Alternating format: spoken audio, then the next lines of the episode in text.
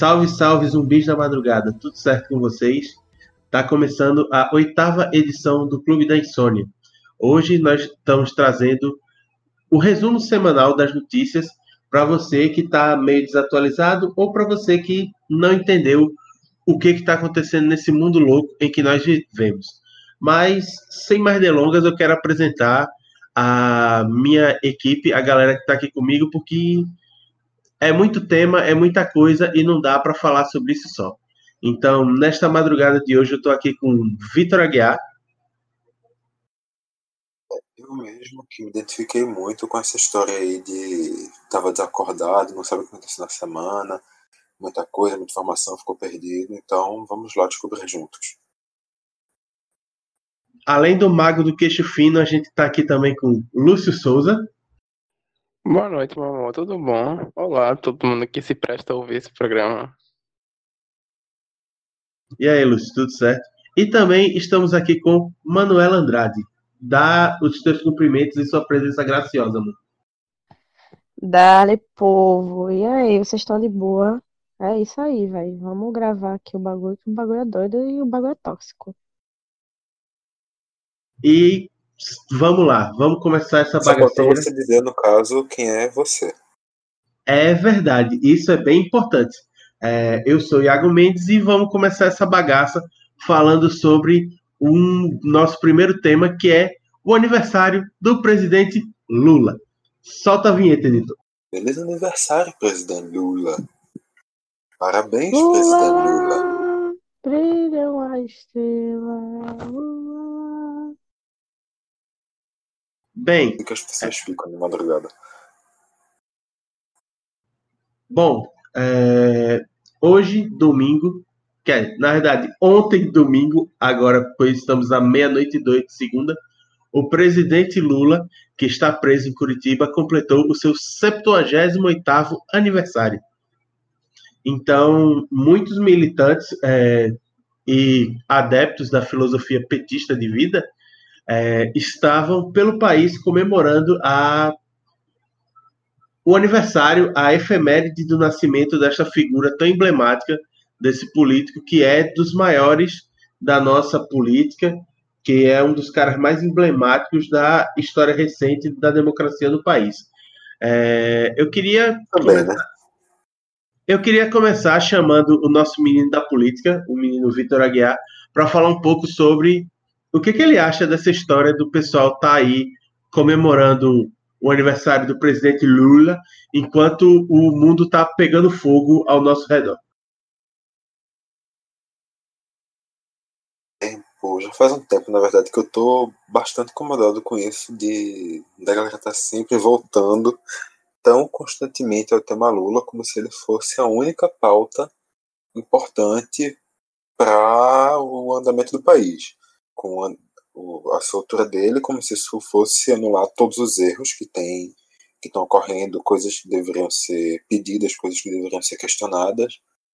E eu estou sentindo uma centralização muito grande das forças nisso, isso está me incomodando há muito tempo.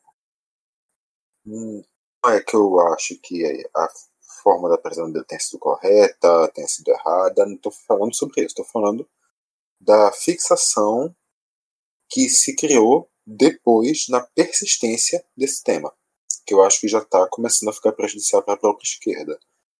Então, eu acho que, acima de tudo, é esperar para ver como é que agora, com a votação da, da segunda instância, já caminhando para o encerramento no STF, provavelmente com a decisão que vai acabar na soltura do Lula, eu acho muito interessante a gente ver como é que vai ficar o, esse movimento de, de, do Lula livre, esse movimento do PT, esse movimento dessa ala da esquerda, logo depois dessa soltura dele que deve estar acontecendo em breve. E é isso. De fora, além disso, feliz aniversário lá pro Lula. Amigo Lúcio, o que, é que você tem a dizer sobre esse tema? E uma pergunta bastante relevante. Você já bateu parabéns para o presidente Lula hoje? Ai, como diria Paulo Vittar, tá de parabéns, Lula. Eu vou comer seu bolo. É, mas, falando um tema sério, eu. Com, voltando para a seriedade, eu penso muito numa coisa que Antônio Lira, que participa do Zeno Fantasma, comenta, que é a gente tá meio preso essa figura paternal do Lula, de sempre ter de estar tá indo lá pedir a benção a painho para fazer as coisas. Durante a campanha do Haddad, né, para presidência, tinha essa palhaçada de tá indo lá pedir a benção do Lula na prisão, estar tá, esse vai e volta, principalmente intermediado pela problematicíssima figura da Gleisi Hoffmann. E, como o Vitor pontuou, eu acho que a gente vive um momento político muito tenso em que outras questões, não que, enfim, né, a prisão do Lula, por mais que, caso seja culpado, não, enfim, foi, a gente percebe, né, depois de todo aquele caso do da exposição que o The Intercept fez sobre como foi conduzido o processo, a gente vê que foi conduzido de forma muito enviesada e talvez tenha sido é, consumada de forma injusta essa prisão. Mas a gente vive um momento político em que várias pautas da, que deveriam estar sendo é, levantadas pela esquerda acabam sendo silenciadas. A gente vê movimentos, ne movimentos negros, é, movimentos LGBT, é, outras questões trabalhistas também, trabalhadores do campo da cidade. Enfim, tanto também entra em pauta a questão do meio ambiente, a gente vê aí as praias aqui no Nordeste, né, sendo sufocadas pela, por uma massa de piche que até então, agora que estão começando a ser tomados alguns esforços mais é, de, de ordem federal, enfim, está sendo, tá sendo expendido um certo esforço um pouco maior por parte do governo federal. E essas faltas acabam... também, Lúcio. Sim, a Amazônia também. É porque é tanta desgraça que a gente não lembra, né, amigo? Teve a Amazônia, teve mais um deslizamento por causa de mineração ali no Sudeste. E a gente vê várias dessas pautas acabam sendo. Tem, às vezes tem um, um certo destaque muito pontual e depois acabam sendo silenciadas, são deixadas de lado. E todo protesto que acaba tendo, é, a gente vê, vai ter um protesto, sei lá, contra a queimada na Amazônia. Do nada surge uma, uma caralhada de gente com, levantando coisa Lula livre.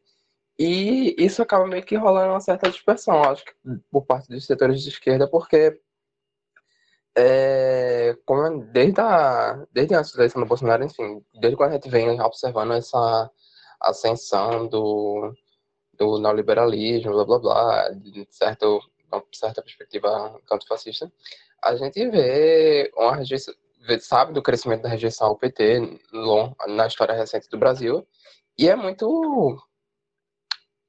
Acho que é uma, uma falta de delicadeza, de.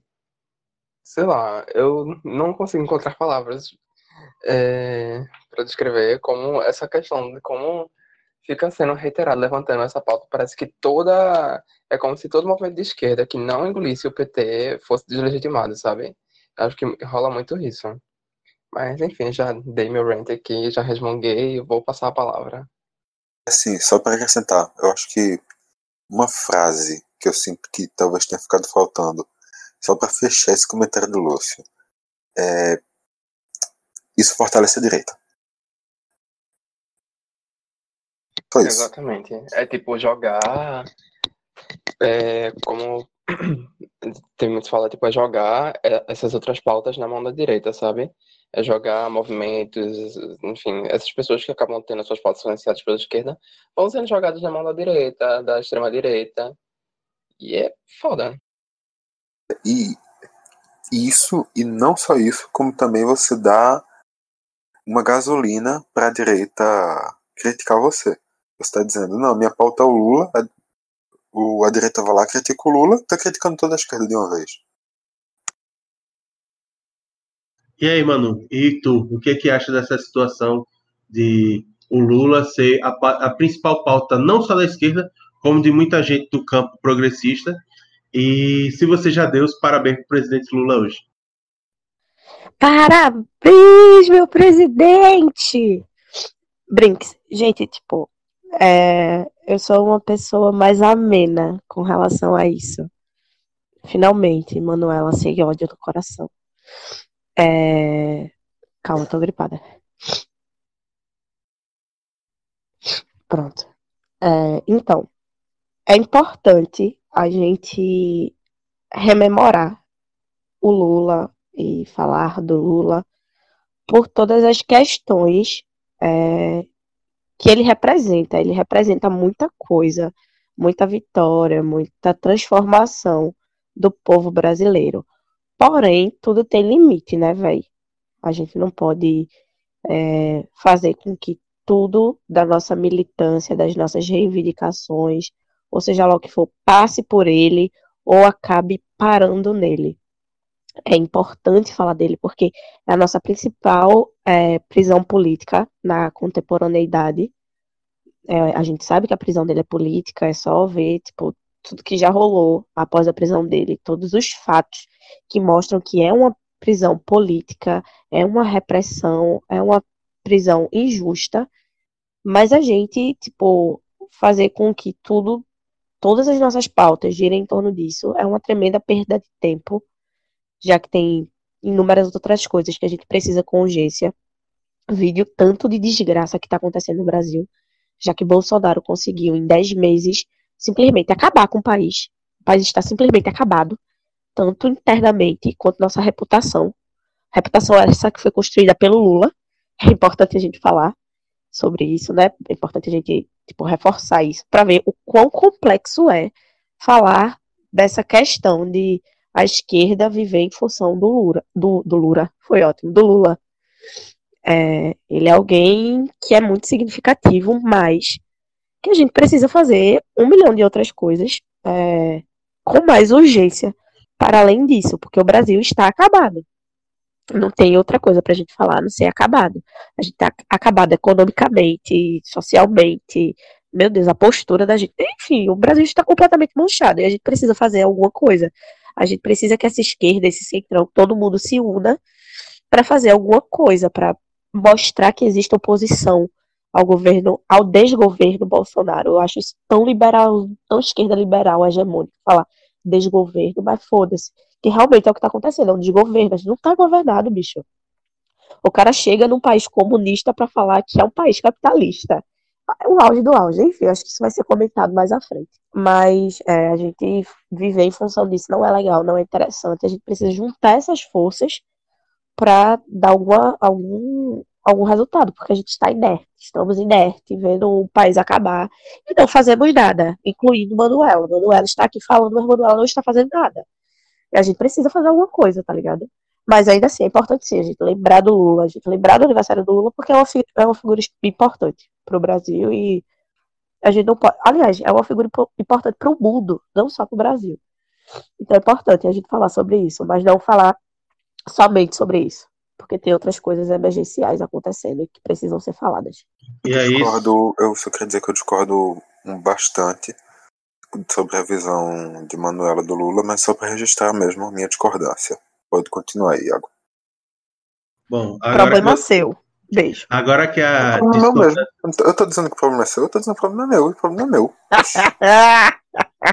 Calma, pessoal, sem agressões. Bom, agora que a discordância de vocês foi registrada e vocês não me deixaram falar, eu só quero deixar como ponto é, uma opinião que eu tenho sobre o tema, que é o seguinte: as, a política aqui na América Latina ela se constrói em cima de grandes personagens, né? É só a gente olhar, por exemplo, hoje a gente vai falar mais à frente sobre as eleições na Argentina, mas é, a grande celebração do, do campo da esquerda progressista é porque um cara peronista está assumindo o, o governo no lugar do Macri, que é um cara que virou o grande personagem da direita argentina nos últimos 20 anos. Aqui no Brasil a gente tem vários. A gente teve primeiro o Vargas, aí tem agora o Lula e o Bolsonaro começa a surgir como um expoente da direita renascida no país, que é meio que herdeira dos, dos asseclas da ditadura militar. É, lá no Chile a gente tem o Allende e no Uruguai tem o eu esqueci o nome dele. Ai, o, o Pepe Mujica, lembrei. E aí, assim, tipo, muito se pensa nas figuras e pouco se pensa, tipo, é, no projeto político. E aí eu acho que é algo que a gente tem que começar a pensar, porque as democracias na América Latina têm a tendência a se tornar extremamente frágeis, porque há a idealização sempre de figuras. E assim que essas figuras são tiradas de jogo político, é, a democracia nesses países começa a se enfraquecer. E ainda não é o caso do Brasil, pelo menos a curto prazo, mas eu penso muito, por exemplo, o que será da esquerda quando o Lula sair de cena, entendeu? Então, eu acho que é uma reflexão válida e que dá para ser feita é, mais adiante. Alguém tem mais alguma coisa a acrescentar?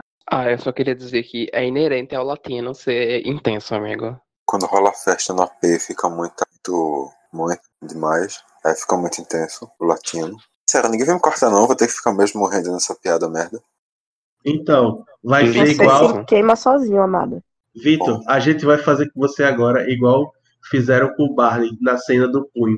Ninguém vai tocar na sua mão e você vai ter que se fuder com essa piada sozinho. Só precisava que alguém me cortasse. Bom, já que você quer que ele cortem, então a gente encerra a nossa introdução do fato da semana e a gente vai começar agora a parte de cultura do Clube da Insônia.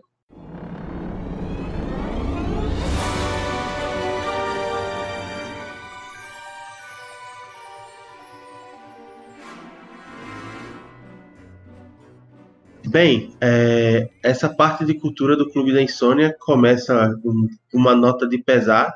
Agora, na madrugada dessa, desse domingo para segunda-feira, é, faleceu aos 64 anos o ator e diretor de comédias e que teve muito, muitas produções vinculadas à TV Globo, Jorge Fernando. É, ele teve um aneurisma cerebral e acabou não resistindo. Então a gente deixa aqui as nossas é, condolências aos fãs, aos familiares, e eu queria que algum de vocês falasse um pouco sobre se teve contato com a obra desse, desse diretor, se via novela e tal. Eu vou começar com Manu.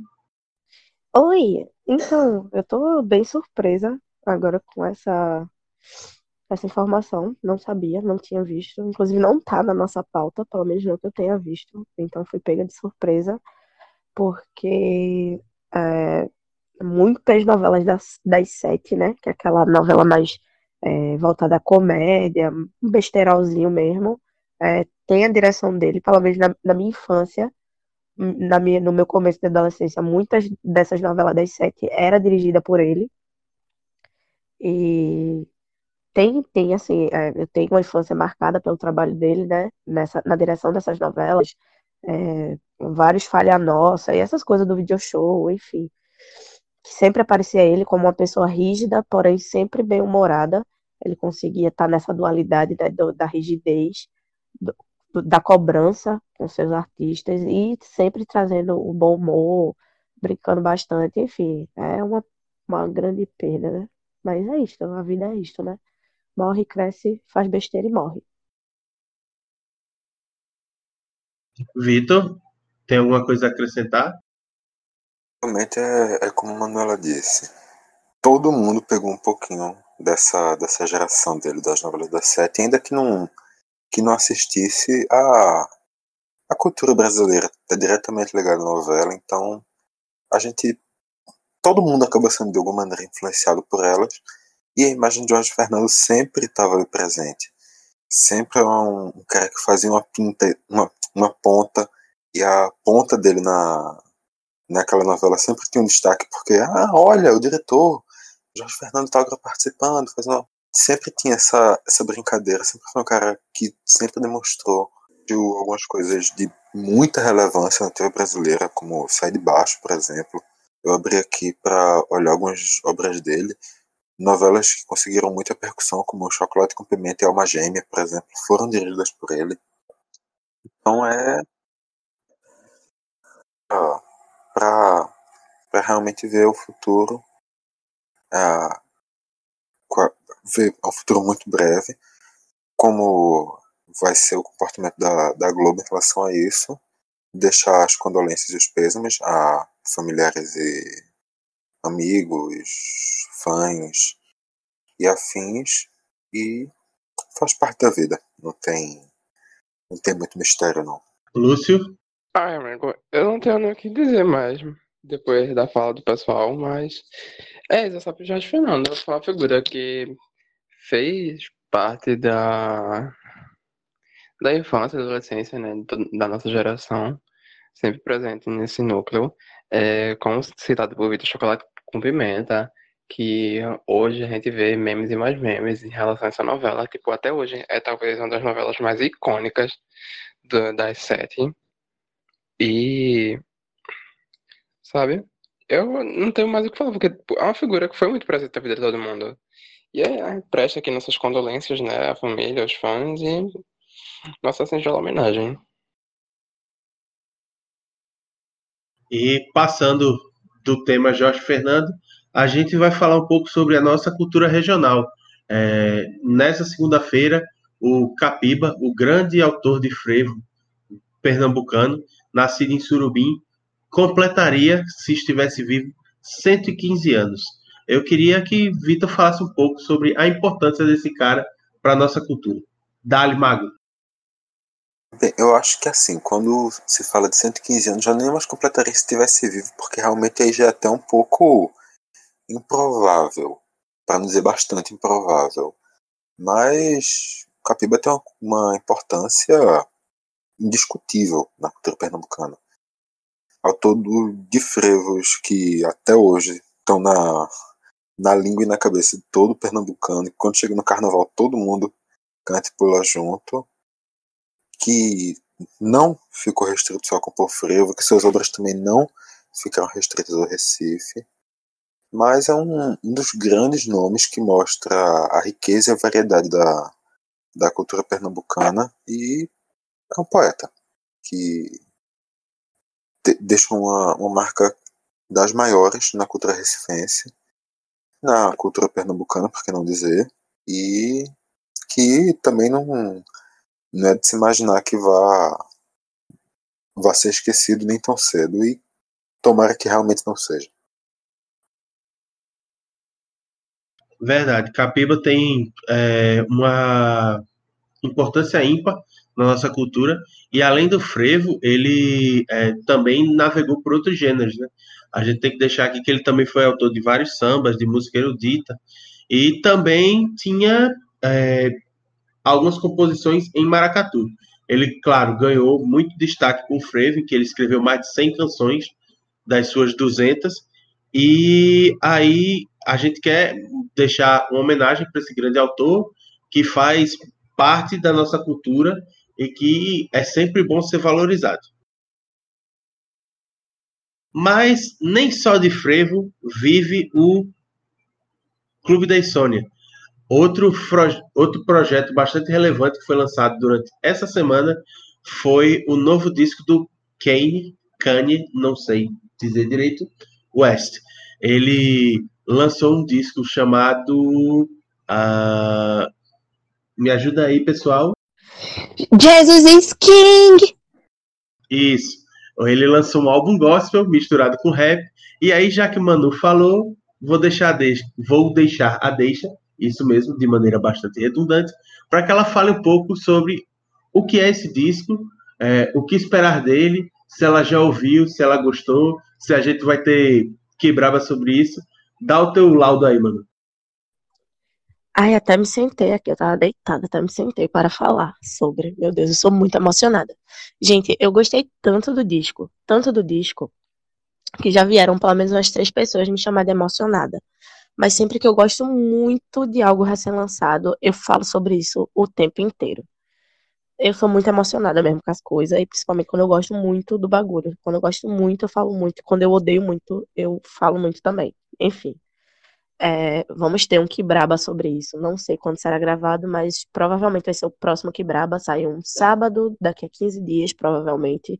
Teremos um Kibraba sobre Jesus is King, que é basicamente, é, como o Iago falou, um álbum gospel com rap. É um rap gospel, digamos assim, com algumas influências de jazz e blues, até porque o gospel lá dos Estados Unidos é completamente diferente do gospel daqui, né? Aqui a gente tem aquele gospel super tipo, que, que vai por qualquer ritmo, falou de Jesus é gospel. Lá o gospel é, é um, um ritmo mesmo, uma coisa, tipo, demarcada, uma coisa bem mainstream, inclusive, porque se eu não estou enganada, me corrijam se eu estiver errado. Mas os Estados Unidos é um país cristão, né? Protestante, se eu não estou enganada. Estou pesquisando ainda um pouco mais sobre o gospel estadunidense, é, tudo que surgiu a partir do gospel de lá dos Estados Unidos, para poder comentar mais é, embasado sobre o disco. Então aqui eu vou dar só umas primeiras impressões e quem tiver interesse, espero que braba, porque vai rolar uma análise, um review bem da hora.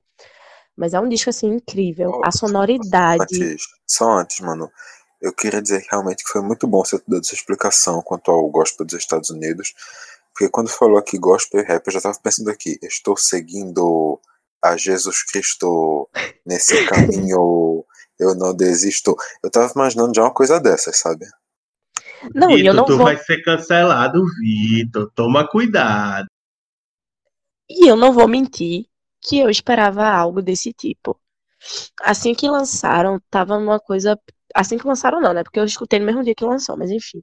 Tava no, tá no hype, na verdade, o disco, assim, absurdo. Todo mundo comentando sobre o disco do, do Kanye, que é, tipo, um dos gênios do rap mundial, tá ligado? A galera tira ele como, como um gênio e tal. E eu tenho minhas questões com ele por ele ser escroto.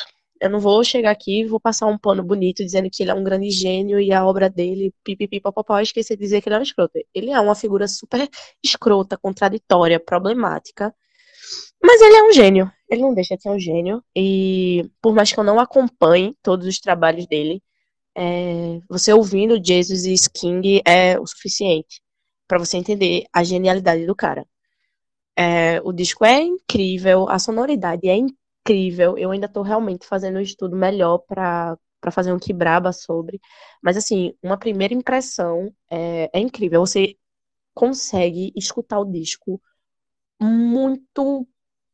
Eu não sei nem explicar. Você simplesmente começa a escutar e você não tem como parar de ouvir, porque a cada nova faixa é uma surpresa, é uma sensação muito boa, é um, é um disco muito bom.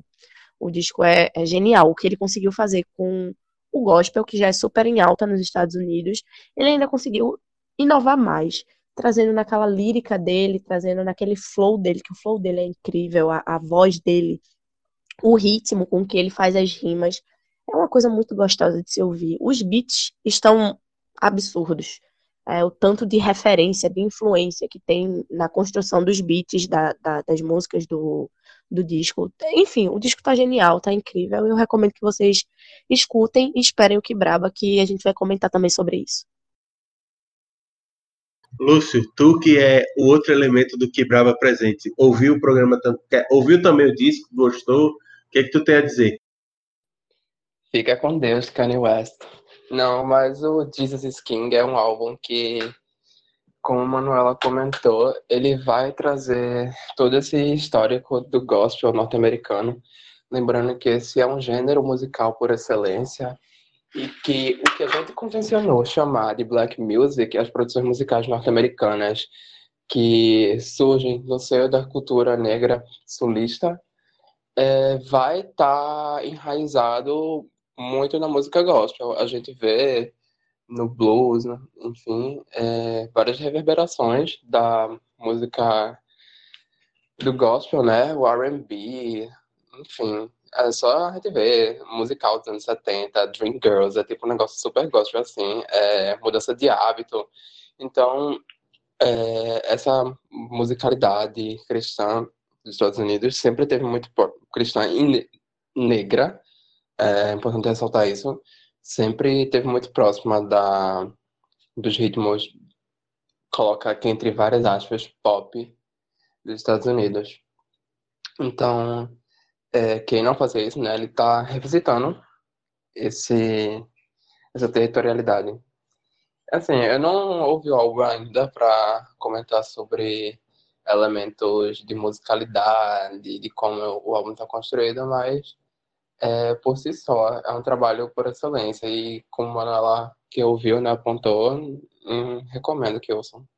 Bom, Lúcio, agora que tu já falou um pouco sobre o que tu achou do Kanye West, eu vou continuar contigo para que tu fale um pouco sobre um dos nossos programas que saiu na semana passada, que foi o Zona Fantasma sobre distopia. É, distopia, que é a história da utopia ao contrário, que é se a utopia é o mundo de sonho, a distopia é o mundo dos pesadelos, pesadelos estes que a gente está vendo todos os dias, chovendo na nossa cara, e ou a gente fica triste ou a gente fica puto. Não tem como se manter neutro diante de tanta desgraceira que está acontecendo no nosso cotidiano. Bom, é, o Zona Fantasma a gente fez pensando como a gente tá vivendo na distopia, né? Tipo, a distopia, no caso, é um mundo caótico, geralmente pós-apocalíptico. É, e essa ideia veio muito porque a gente tá vivenciando praticamente o fim do mundo, né? A gente tá vendo aqui no Nordeste nossas praias sendo poluídas, é, a, a floresta queimando na Amazônia, enfim, o tanto de desgraça que está acontecendo no mundo, a ascensão de governos é, de governos fascistas com áreas de repressão. E esses elementos sempre são elementos que estão presentes na, na distopia, que é um gênero de ficção que vai se utilizar dessa, desse território ficcional para discutir sobre questões atuais. E aí as distopias geralmente são marcadas por governos ditatoriais que controlam, que geralmente tentam controlar o passado, alterar fatos do passado para controlar a memória do povo e manter seu regime ditatorial, que geralmente é uma vigilância muito grande sobre a população, é, repressão de toda e qualquer tipo de diferença daquilo que é dito pelo Estado. Também é sempre muito comum ter uma destruição do meio ambiente, né? Ser um, um, futuro apocalíptico em que o mundo como a gente conhece foi destruído pelo é, consumo excessivo, pela extração, é, pela extração de reservas naturais em função da manutenção do modo de produção capitalista, enfim. E aí a gente pega essa ideia da distopia e traz ela meio que pensando um pouco no contexto atual que a gente vivencia da política brasileira e trazem também um pouquinho para um certo imaginário daqui do Nordeste. A gente teve Bacurau, do Kleber Mendonça, que é uma distopia, né? A gente pode pensar nele como uma distopia que se bem que é uma distopia num futuro bem próximo, em que a gente vai ter um povoado no interior de Pernambuco, de Pernambuco que vai lidar com os gringos lá. e a gente traz também, começa o programa de forma muito inusitada, com a narração de Danilo, é, narrando uma, pra, meio que uma sinopse do que poderia ser uma distopia aqui no Recife. Eu recomendo muito que vocês vão ouvir, porque tá muito massa. Bom, realmente o programa ficou muito bacana. É, recomendo a todos que escutem. E mas nem só de Zona Fantasma a gente viveu nessa semana. Essa semana também saiu o Kibraba sobre um álbum dos rappers Hot e Oreia, que é, pelo que deu a entender, é uma pegada mais engraçada, mas trazendo uma crítica social bem contundente. E aí eu vou chamar Manu, a nossa mina do rap, para falar sobre o o programa que foi lançado no último sábado. Manda aí, Manu, qual é a boa? Ai, nossa, adoro quando me chamam de mina do rap. Nossa, todo meu amor pra você. Conta comigo pra tudo, Iago. Mas então, galera, é, o que Braba tá muito massa, modéstia à parte, né? É, o podcast que eu estou mais assiduamente participando. Então, claro que ele é top. Haha, a autoestima delas. Mas é, o que a gente trouxe foi um review que vocês aparentemente estão gostando bastante, vocês ouvintes do nosso do nosso Caixa de Brita, aparentemente estão gostando bastante. Então a gente trouxe um review sobre o Rap de Massagem, que é o primeiro disco, se eu não estou enganada, do, do Hot e do Oreia, que vem repleta de críticas sociais, repleta de referências é, muito fluido, muito bom de ouvir, com beats muito bons, mas que tem uma pegada cômica. É tudo isso numa pegada cômica para tornar o disco muito mais leve, muito mais gostosinho de se ouvir. Então, se vocês estão interessados é, em conhecer algo novo, um som novo, um rap que às vezes nem parece tanto ser rapper, ser rap. É, então, deem uma chance, vão ouvir nosso podcast lá, né? O, o Braba do Rap de Massagem. E vão ouvir o disco, porque realmente tá muito bom. É, os caras estão sendo pioneiros numa nova vertente do rap. A gente fez essa, essa evidenciação lá. O Lúcio e eu fizemos essa. Dissemos isso. Eles são pioneiros numa nova vertente que a gente não consegue nem denominar, porque eles são muito novos nisso. É uma coisa muito deles. E é isto. Vão ouvir, tá muito bom, tá muito massa curtinho, bonzinho de ouvir, e é isso, tamo junto, e é, é nóis. Para encerrarmos a sessão de cultura do programa, eu vou chamar o nosso amigo Vitor Aguiar e os demais colegas para que a gente deixe a nossa recomendação de o que está bombando na nossa cabeça de cultura, o que, que a gente está curtindo, que, que a gente está vendo, ou algo que a gente esteja esperando bastante, como vai ser o caso da minha recomendação. Vai, Vitinho, solta a tua. Essa semana eu vou trazer uma dica da semana em dose dupla. Continuo, obviamente, dentro da Netflix, porque é a minha zona de conforto. A primeira Vai virar dica... garoto de propaganda já já. Pois é. Assim, quiser, quiser patrocinar a gente, Netflix, pode chamar. A gente pode fazer todo mundo dando indicação de Netflix. A gente vai fingir que isso não é pago, tá bom? Mas enfim. O, a primeira é uma série que foi publicada cerca publicada é ótimo. É lançada há cerca de duas semanas, que o nome original em inglês é Living Undocumented, e em português, se não me engano, ficou uma história sem não documentada. Foi alguma relatos não documentados, alguma coisa por essa linha, que fala sobre a situação dos imigrantes nos Estados Unidos, contando a partir do ponto de vista dos imigrantes que estão lá sem documento. Isso agora, durante o governo Trump, que mostra também que a situação não é ruim, só desde agora só ficou muito pior. E também, caso isso interesse a alguém, eu descobri já nos últimos episódios que uma das produtoras executivas é Selena Gomez. Então, se isso lhe interessar, fica aí essa dica também.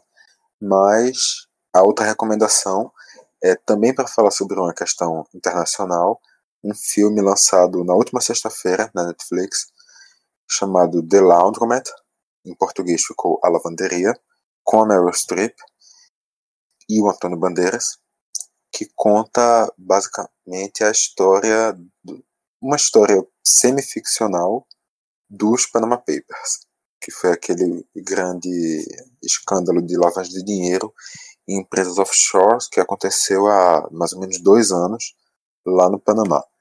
Então a história é a história dos Panama Papers, mas seguindo uma linha semi-ficcional. São as minhas recomendações da semana. Show de bola, Vitor. E Lúcio, diz pra gente o que, que tá fazendo na tua cabeça nessa semana. Bom, a minha dica é a exposição Afrografia, que está no Museu da Abolição aqui no Recife. Funciona de segunda a sexta, das 9 às 17 e no sábado, das 13 às 17 horas. A exposição traz o trabalho de 11 fotógrafos e fotógrafas que tentam, tentam repensar, trazem, na verdade, suas visões sobre o corpo, sobre a identidade negra. Então, são trabalhos bastante diversos. E recomendo muito que quem puder vá visitar. A entrada é gratuita e o museu fica no bairro da Madalena, perto, quase perto do Derby, bem no centro, no coração do Recife, então visitem.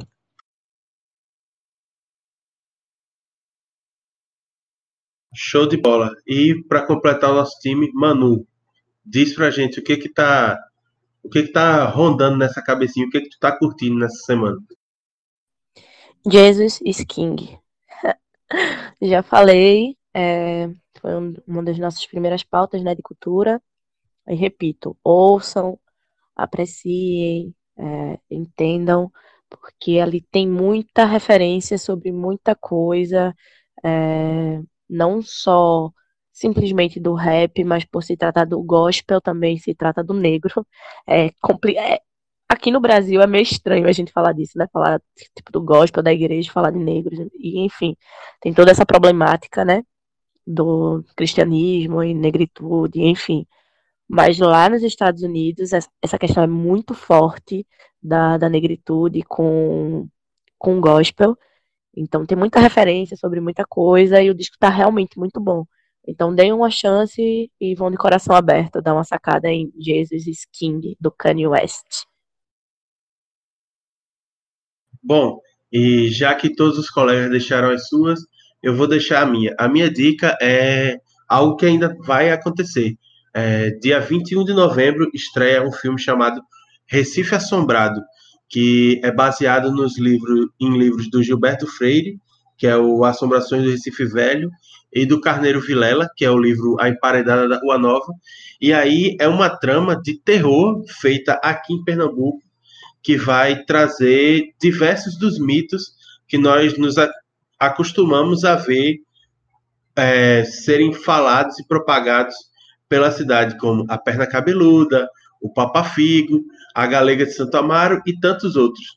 O filme é dirigido pelo pernambucano Adriano Portela e teve a sua filmagem feita em, em vários locais do estado, como Recife e Bezerros acho que vale bastante a pena dar essa sacada, acompanhar esse cronograma e estar pronto para acolher esse filme, como Bacurau foi acolhido quando ele for lançado.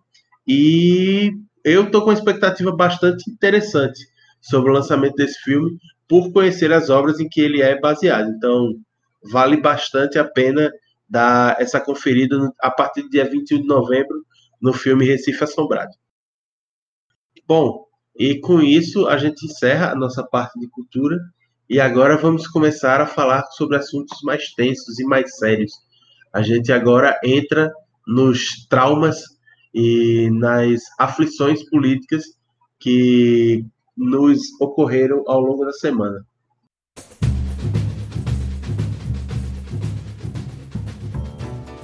E bem, não dá para a gente falar de política no Brasil esta semana, sem falarmos da reforma da Previdência, que já foi tema é, recorrente durante todo o ano, desde que o Bolsonaro assumiu o governo. É uma das principais pautas do Paulo Guedes, o super-ministro da Economia, e temos novidades sobre isso esta semana. E aí eu vou chamar o nosso especialista, o menino que saca tudo de política, Vai, Vitor, explica pra gente quais foram as novidades em questão de reforma da presidência. Da Previdência, não da presidência. Presidência, o Brasil já está precisando, sei lá, há uns. Desde 64, pelo menos, eu acho que já está bom a gente poder pensar talvez numa reforma da presidência. Não que a gente não tenha passado por algumas desde então. Mas, enfim, quanto à reforma da Previdência, a gente já teve também várias, desde 64, e agora, aprovada no Senado mais uma, só falta Bolsonaro pegar a canetinha, colocar no papel, para a gente ter a promulgação e se tornar oficial a reforma da Previdência, que o Temer não conseguiu aprovar a sua, e que agora o Bolsonaro, já no seu primeiro ano de mandato, consegue aplicar. Essa, essa reforma da Previdência coloca a idade mínima para todas as aposentadorias no país e havendo, claro, alguns sistemas de, de transição que não são úteis para quem ainda não contribui com o FGTS, mas que podem ser um alento para quem já está com esse, esse caminho iniciado aí na nos próximos muitos anos, muitos anos de contribuição fiscal. A tendência é que o Bolsonaro assine, não existe nenhum motivo, pelo menos lógico, para que ele não, não promulgue. E a perspectiva é que a promulgação aconteça, se não na primeira, com certeza na segunda semana de novembro. Também não tem muito motivo para ele adiar isso. Então, a reforma da província está aí, agora é fato. Não contemos com nossas aposentadorias Vamos Bom, é, vamos tentar fazer de tudo para não precisar dela e ter ela apenas como uma segunda renda, porque sinceramente está ficando cada vez mais difícil se pensar em, em uma situação factível de, de aposentadoria no Brasil. Não que reformas não fossem necessárias, mas a forma como essa aconteceu pode ser um pouquinho pesada. Mas agora já não tem muito mais o que se discutir sobre a qualidade dessa reforma, porque ela já está aí. E é com essa que a gente vai ter que. É aquela boa e velha história, né? Quem não tem cão, caça com gato. Se é essa que tem, se foi essa que é, os nobres, não tão nobres assim, deputados e senadores que foram eleitos deixaram passar, então é, quem votou e quem não votou vai ter que se abraçar com ela mesma. Mas, além da reforma da Previdência. É assim, Iago. Hoje, você quer pensar na sua aposentadoria daqui a 40, 50 anos, faz o seguinte: investe no Tesouro Selic. Investe numa aposentadoria de uma previdência privada. Tem previdência privada que faz sentido. Procura um CDB. Pensa no lado do investimento. Não pensa muito em, em, em contar com o INSS. Tipo, não conta com ele. Porque assim, essa reforma é que a gente tem hoje. Daqui para que você se aposente, pode surgir uma outra no meio do caminho. Então, vamos tomar cuidado. E a chance de você se fuder ainda mais com as próximas reformas é gigantesca. Mas, é, além de reforma da Previdência, é, que passou e alegrou o, o menino que está lá sentado na cadeira de presidente e os seus filhinhos, é, eles também foram passear essa semana, não é verdade? Eles foram visitar a China, a qual a gente já fez até uma referência início do país, é no início do programa, no qual ele disse, ele disse que a China, que é um país comunista, governado por um, país, por um partido comunista, é um país capitalista.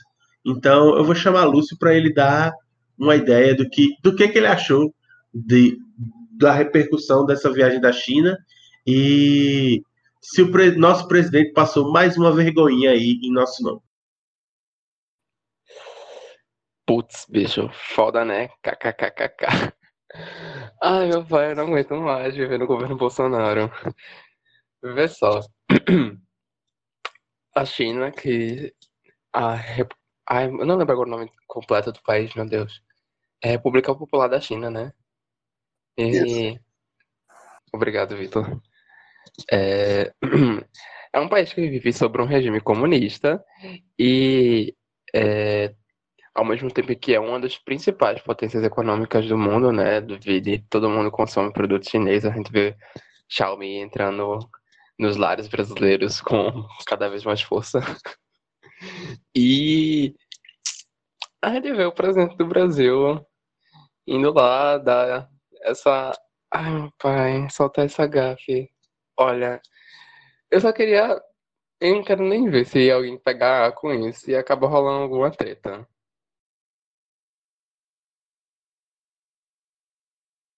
Às vezes, tudo que eu queria era que o Bolsonaro assistisse, sei lá, pelo menos um Telecurso 2000 antes de abrir a boca para falar essas besteiras. Era só isso, velho. Eu nem quero, nem tô pedindo tanto assim. Bicho, ainda rolou que ele foi pra. Foi na China ou foi no Japão? Não, acho que foi no Japão já, que ele foi com pra uma cerimônia de posse com um. Caralho. Com a faixa presidencial e uma caralhada de medalha que ele mesmo se deu. Ele, enquanto presidente, se deu essas medalhas. E, tipo, Importante que o Bolsonaro é uma figura problemática, escrota e que sustenta o discurso fascista, neoliberal, yada, yada, yada. Ele também era, na mesma medida, uma figura completamente patética. É, só para fazer mais uma. Colocar mais lenha mesmo nessa fogueira do lance, é, de falar que a China é capitalista, sendo que a China é comunista e tudo mais. É, o cara, inclusive, o cara no, cara, no caso é Bolsonaro, tá? É, na campanha dele, ano passado, ele falou mal da China por ser um país comunista. Ele atacou a China algumas vezes por ser um país comunista. E daí o cara chega lá na posição de presidente e solta essa pérola. Eu acredito que não é burrice, velho. Não tem como a pessoa ser burra nesse nível. É, é puro tentativa de, de ser meme, de, de ter notícia, de estar tá na mídia mesmo, para ter o que falar, ter como atacar a mídia, dar pano pra manga, mas continuar na mídia, tá ligado?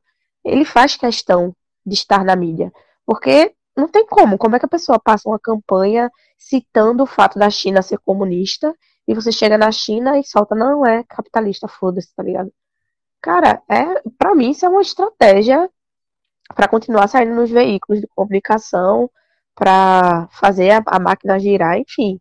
Porque não é possível um negócio desse não, bicho. É muita burrice, falta de caráter, retardamento, não sei, alguma doença. Ele deve ter alguma doença. Se não for, tipo, nessa maldade, é alguma doença, velho. Porque não é possível não, bicho. E aí, assim, é, só, é, só... Iago, Iago é, assim, só antes, antes do que eu vou falar, tinha comentado no início que Bolsonaro tá tranquilo com, com a reforma da Previdência, só queria fazer um acréscimo, que assim, ele tá tranquilo porque militares e servidores públicos ficaram de fora, então, para ele não interfere em nada, e no caso, quanto a isso aí que Mano falou, eu discordo bastante, porque assim, ele é o presidente da República, ele não precisa fazer nada para essa notícia. Se tem uma pessoa num país que não precisa de nada para essa notícia, essa pessoa é o presidente da República. A questão do Bolsonaro é que sim, é óbvio que não é burrice, é óbvio que é estratégia. Mas a estratégia, ao, a partir do momento que, para ele antes atacar a China era bom, porque tudo que era comunista tinha que ser ruim para ele. Mas nesse momento atacar a China não é bom porque a China é importante economicamente para o Brasil. É tão simples quanto parece. E quando ele diz que a China é capitalista, eu sinceramente, sinceramente, não acharia isso tão absurdo, apesar da China ser um país comunista, eu não acharia isso tão absurdo se não fosse pela contradição dele já ter feito ataques à China antes.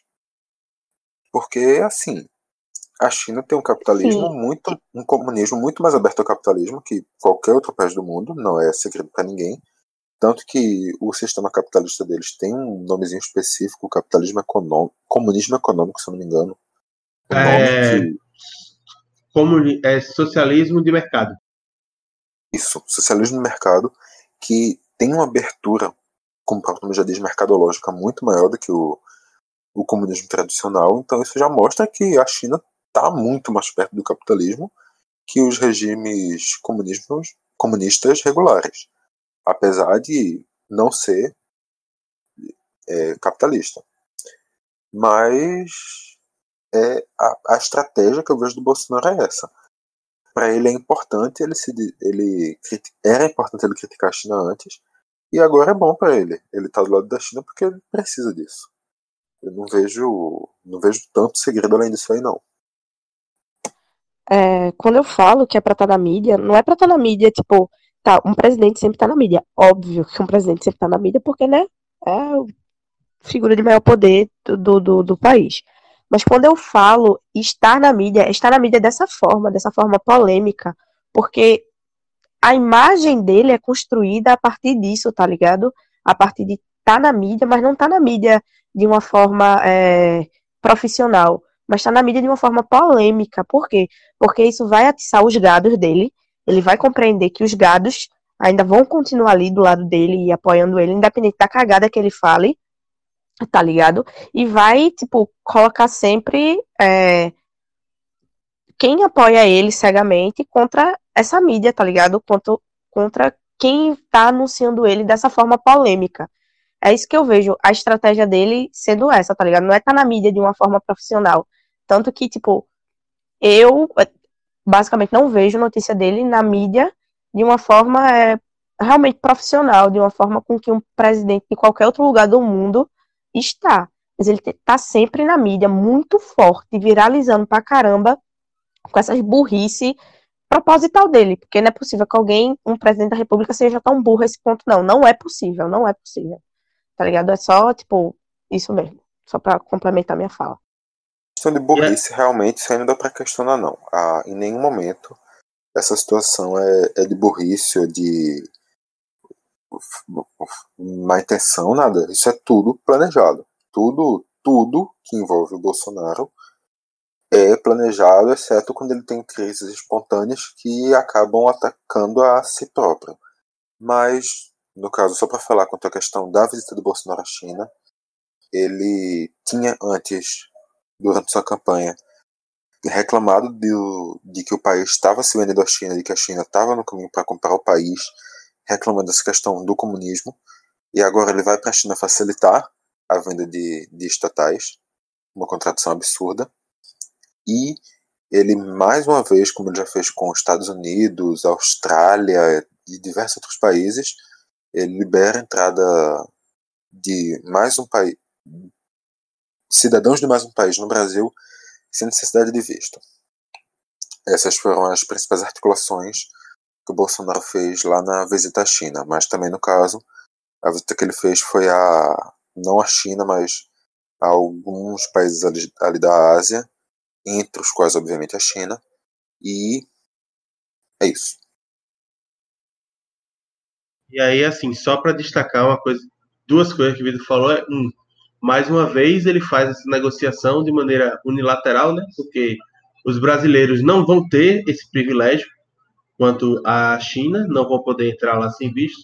E a segunda é que, é, visitando países árabes, a geografia faltou agora, visitando países é, do Oriente, é, como Japão, China e tal, ele foi para a posse do imperador, agora imperador Akihito, e ele cometeu a gafe de ir para o banquete imperial e não comer porque ele não gosta de peixe cru. Então o cara foi para um banquete imperial no Japão e levou o seu mioji. Era só isso que eu tinha a dizer mesmo. Então, assim, só para a gente dar seguimento ao programa, é, a gente vai falar de outro lugar que o Bolsonaro falava bem mal na campanha, que é a Bolívia que está com uma treta bastante grande nas suas eleições. Então eu vou chamar Vitor para explicar mais essa para gente. Vai, Vitor. Ah, é, é, é, a treta existe. A treta existe, mas eu acho que ela tinha potencial para ser muito maior. O Evo Morales, presidente já da Bolívia há bastante anos, está aí mais uma vez eleito presidente da Bolívia. Segundo o, regula o regulamento é ótimo, a Constituição boliviana, ele não poderia continuar já como presidente da Bolívia desde o último mandato. Mas na, na última eleição ele disse que como eles mudaram o nome do país, isso agora não, não teria importância, é, não teria mais a mesma regra, ele poderia se candidatar mais uma vez. E agora, para essa vez, ele utilizou um, documento lá da ONU que prega a liberdade eleitoral nos países para dizer que sim, a gente tem que seguir a ordem da ONU de ter liberdade eleitoral e o Supremo da Bolívia foi lá e disse é, o Evo Morales está certo. A ONU disse que tem que seguir liberdade eleitoral, então ele pode se candidatar mais uma vez. Chegou na, na eleição, ele venceu por uma diferença muito pequena, por muito pouco a eleição não foi para o segundo turno, lá na Bolívia, assim como na Argentina, que a gente vai falar logo na sequência, se você tiver 40% dos votos e uma vantagem de 10% sobre o segundo colocado, você já ganha sem precisar do segundo turno. Ele conseguiu vencer uma diferença nessa casa, que aqui no Brasil a gente teria um segundo turno, mas lá não aconteceu. E também só para contextualizar, ele estava concorrendo, me fugiu agora o nome do, do outro candidato, mas ele era o presidente antes do Evo Morales, que passou pouco mais de um ano no, no comando da Bolívia e que teve que renunciar porque o país já estava se acabando com ele. Ele pegou já do presidente renunciado e teve que renunciar também na sequência. Aí agora esse cara está reclamando que o Evo Morales, sim, esse cara para fazer aquela dualidade maravilhosa que a gente está gostando tanto de ver por aqui, esse cara da direita o Evo Morales da esquerda, apesar de estar tá assinando muito mais para a direita nesse último mandato. E o esse cara agora fazendo acusações muito duras contra o Evo, dizendo que essa eleição foi fraudada. E a situação está apenas começando por lá. Acredito que não vá ter muita água para rolar, não, mas nunca se sabe. Mas seguindo para falar de outras eleições, a gente teve nesse domingo que a gente está gravando, saiu há no máximo umas duas horas, o resultado da eleição na Argentina. A gente não tem essa mesma regra. 40% com mais de 10 pontos de vantagem não tem segundo turno. Ou se o primeiro colocado tiver 45 pontos ou mais, que foi o que aconteceu. O Alberto a chapa a Cristina Kirchner como vice e segue uma linha apesar de ele já ter tido ideias neoliberais ele agora é eleito presidente da Argentina com 7% dos votos, superando o Maurício Macri, que era o atual presidente.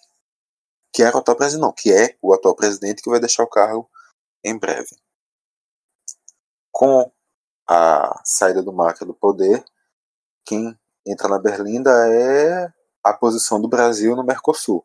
Porque, segundo Bolsonaro, se a chapa da Cristina Kirchner ganhasse, como ganhou, o Brasil ia sair do Mercosul. Então, agora esperar para ver se a, se a, a ameaça dele foi furada ou não. Não dá para dizer, ah, não, isso aí foi só uma ameaça tola, porque se a gente voltar lá para os programas do início do ano, tem um Política Traduzida que eu e Marcelo dizíamos: ah, não, isso é que Bolsonaro falou que ele vai governar só para quem votou nele, isso era só uma ameaça. Não tem nada demais nisso não, e hoje a gente está vendo a situação das praias aqui no Nordeste. Então, não duvide que daqui a uns quatro meses o Brasil não faça mais parte do Mercosul e o Bolsonaro, junto com um grupo de doidos, esteja por aí tentando implantar alguma lógica no grupo chamado ProSul. A se assistir. E outra eleição que também aconteceu hoje foi a do Uruguai. A da Bolívia foi semana passada, a Argentina e o Uruguai aconteceram nesse domingo. Ontem já, no caso. Disputa ficou o Daniel, Mar Daniel Martinez, que é do, da base governista, de um, de um campo de esquerda que já comanda o Uruguai há 15 anos. E ele está enfrentando o Luiz Alacaia Pou, que é de um campo mais à direita. E ainda não se tem números oficiais, mas as pesquisas de boca de urna indicam que vai ter um segundo turno. Cerca de 40% dos votos para Daniel, da esquerda, e cerca de 30, e um pouquinho acima de 30 para Luiz, da direita. Só que indo para um segundo turno, considerando que os candidatos que ficaram com uma também da direita, essa, essa votação, esse segundo turno, estaria por hora mais pendente ao comando de Luiz Lacaille ao comando da nova direita lá no Uruguai, reassumindo o poder do país vizinho depois de 15 anos. Acredito que quanto às eleições daqui da, da América do Sul, o rolê era esse. Só para acrescentar, o nome do opositor do Evo Morales é Carlos Messa, certo? E eu vou fazer uma coisa que vou quebrar completamente o clima de profissionalismo do programa, mas foda-se. Que é o seguinte: é, eu vi agora uma postagem do antagonista, que é eles reclamando que, ah, o Macri isso, o Macri aquilo, que o poste da Cristina Kirchner foi eleito na Argentina. Bicho, chorar é feio e quando se fala de política, a gente tem que respeitar a votação do povo como foi respeitado aqui no Brasil, já que o Bolsonaro ganhou, mesmo sabendo que é da merda. E assim, o galera do antagonista, chora mais e vai chorar na cama, que é lugar quente. Mas, é, para encerrar a nossa parte de política, a gente vai falar sobre os protestos que estão acontecendo e efervescendo dois países. um bem próximo, aqui o Chile, e outro lá no, no Oriente, que é o Líbano. É, ambos muito com uma, um percentual de população presente na rua muito relevante e que tem é, reivindicações que têm sido bastante duras para com os seus governos. É, quem é que está afim de falar um pouco sobre isso? Vitor, tu assume de novo?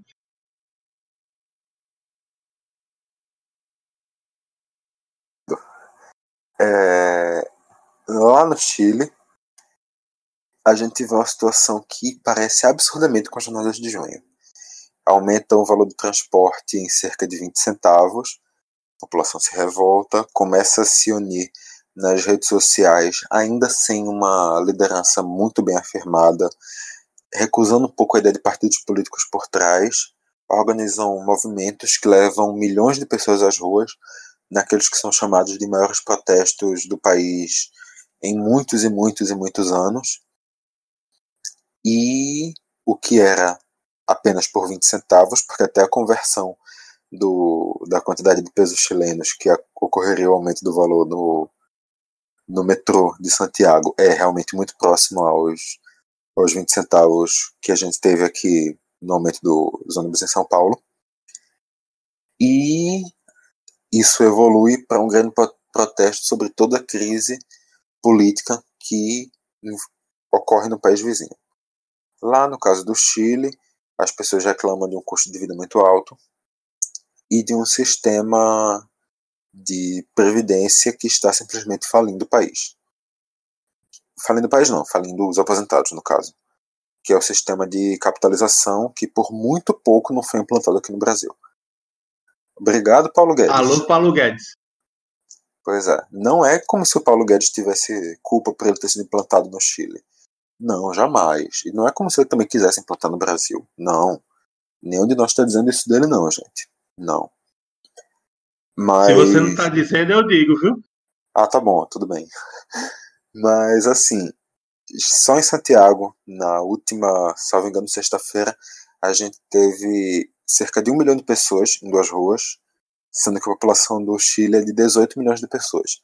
Isso é mais de 5% da população chilena nas ruas de Santiago para protestar contra a situação econômica do país, que lembremos era considerado até antes desses protestos o país com a melhor situação econômica para se viver na América do Sul.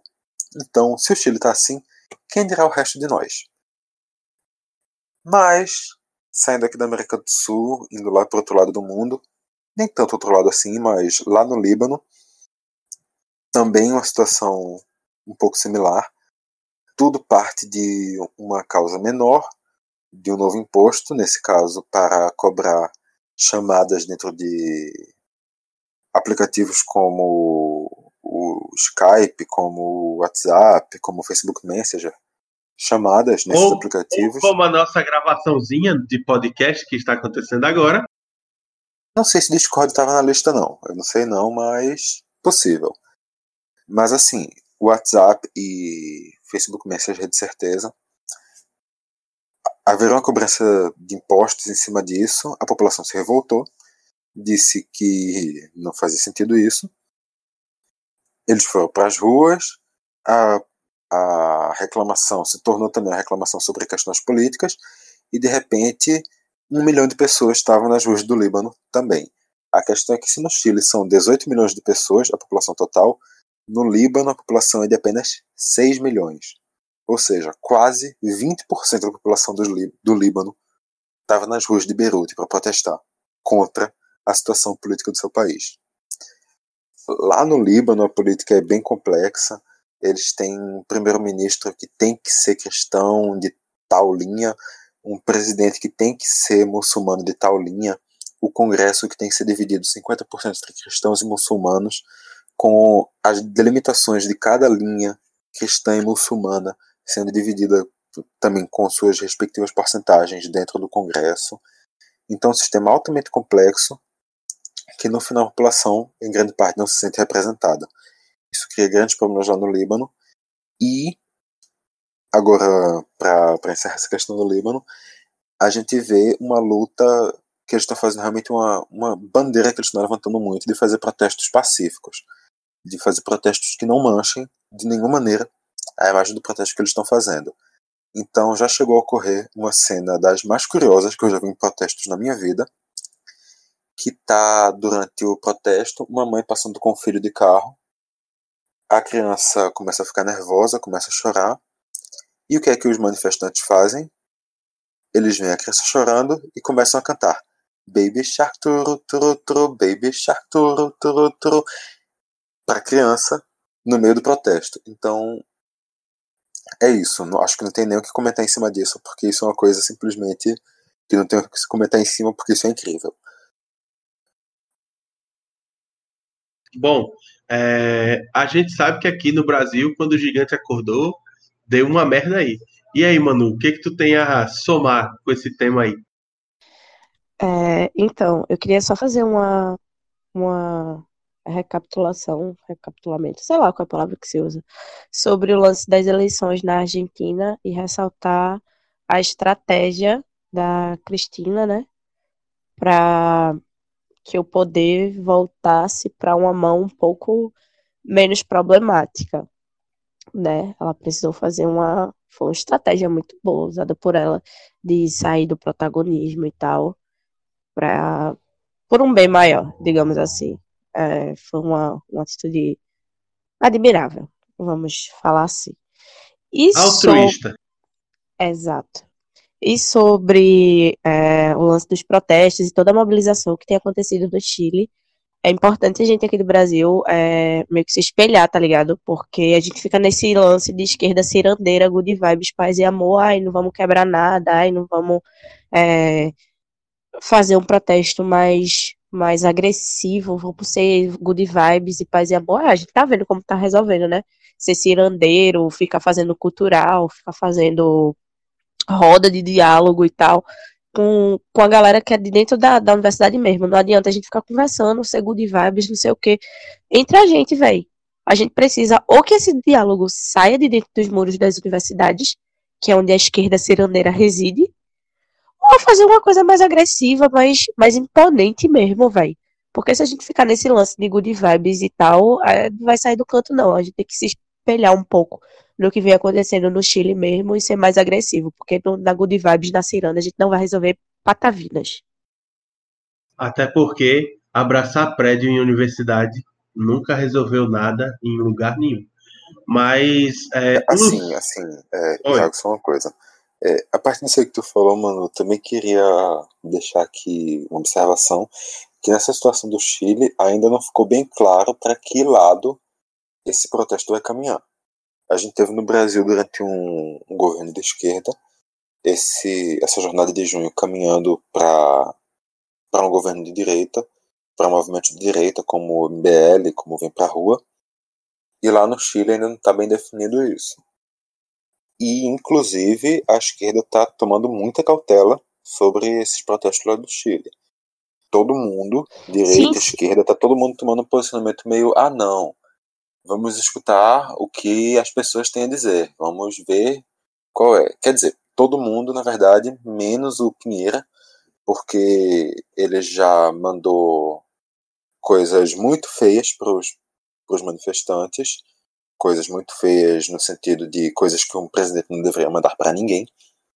Ele já tirou foto no aniversário do neto em uma, um restaurante chique com cheio de indiretas na prática durante um dia de manifestação e depois quando ele viu a situação do negócio ele disse ah não eu subestimei os questionamentos, os pedidos que a população chilena tinha. Tentou voltar atrás, mas ali o estrago já estava mais que feito. O Pinheiro até jogou, acabou jogando gasolina na confusão no final. Sim, com certeza, até porque é um, um movimento que está ganhando mais notoriedade agora, né? A gente está começando a voltar os olhares para lá agora, então a gente precisa, é óbvio, esperar um pouco para identificar para onde é que está indo, para onde é que vai. Mas quando eu falo de, de tomar alguma atitude mais agressiva, é realmente tomar alguma atitude mais agressiva, tá ligado? Aqui no Brasil. Não fazer tipo o MBL, Vem Pra Rua, que ficava fazendo coreografia de zumba e daquele negócio de fit dance, pintando a cara de, de verde e amarelo e pronto, foda-se. Apesar que teve, né, umas coisas mais agressivas no início do movimento. Questão, se não me falha é a memória. a questão é assim, o MBL Vem Pra Rua conseguiram exatamente o que eles queriam. Exatamente. Então a gente precisa sair da inércia para conseguir o que a gente quer, que na verdade não é somente o que a gente quer, é que o Brasil precisa de imediato, né? Porque o caos está instaurado, amores. Então vamos sair da nossa zona de conforto. Estou disposta, mas só quando a gripe passar, porque eu estou muito mal. Mas no fim, ninguém vai ganhar ou perder. Porque no fim vamos todos perder. Bom, depois de Manu seja, a praticamente. América, a América Latina toda, né, Lúcio? Exato. Depois de Manu praticamente congregar a todos nós para pegarmos em armas, é, vamos encerrar a parte de política falando sobre o programa que saiu nesta semana. O Política Traduzida falando sobre a confusão que se instalou no partido que é a cara do governo federal. Então, você que estava lá, Vitor, dá o panorama do que foi esse programa.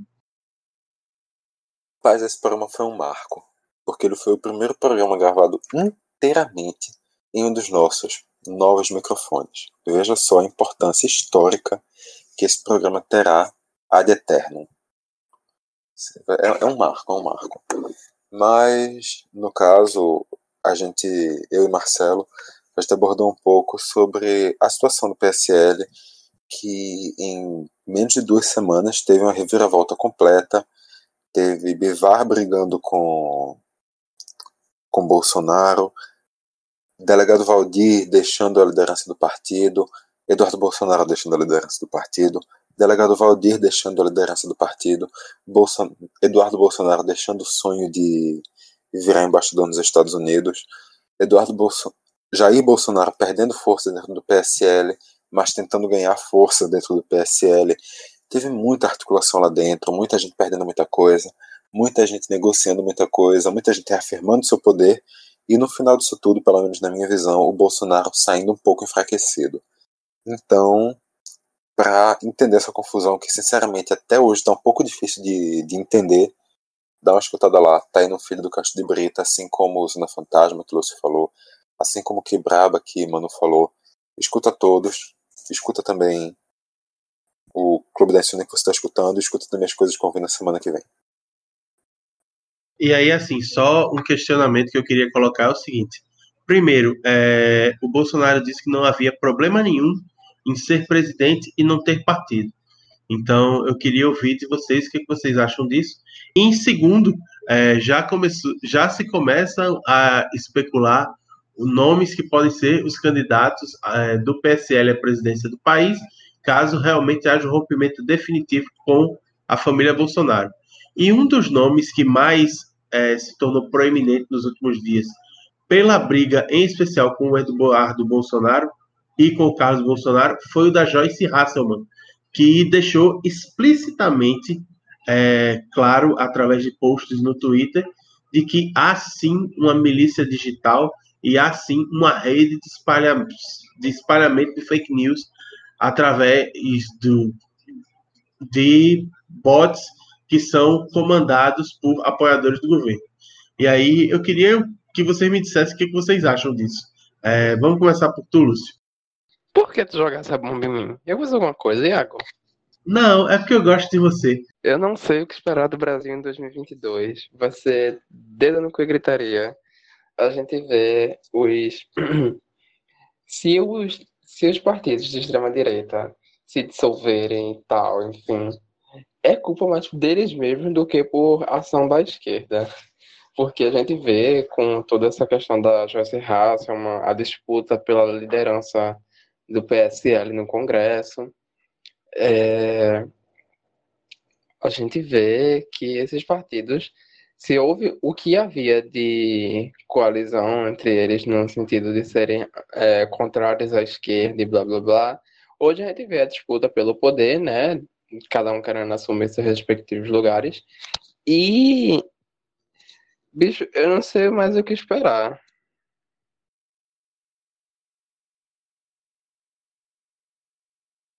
Vamos lá. É, Manu, o que, que tu acha? É, eu acho que é problemático essa coisa da gente ficar tão isento a ponto de pensar que um presidente pode ser presidente sem partido, porque a gente sabe que todo mundo é, é cheio de ideologia e a gente é construção de um meio e esse meio faz com que a gente tenha ideologias, então a gente se alinhar a um partido, a uma organização que pense minimamente parecido com a gente, eu acho que é importante, ainda mais nesse momento que a gente vive, é importante a gente unir forças, é importante a gente estar junto de quem pensa parecido com a gente. Mas essa fala do, do Bolsonaro é, é justamente por causa de toda a situação dele, né? Ele está tentando falar a língua dos burros, que são os eleitores dele, que vão concordar com isso. Porque, né? É muito bonito o discurso do, do meu partido é o Brasil.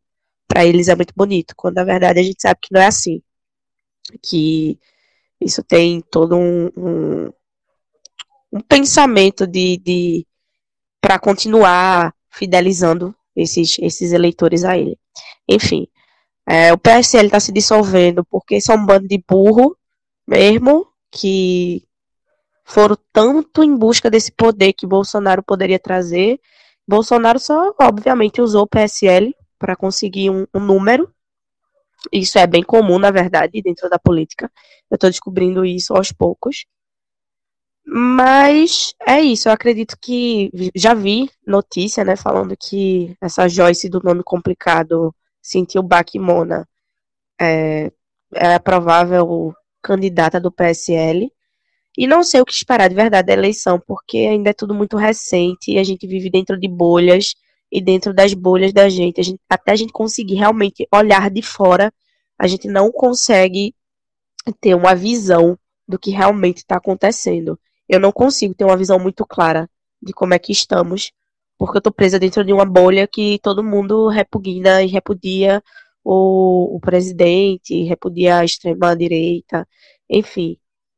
Mas eu aposto em algo bem liberalzinho, safado mesmo. Não vou mentir, não.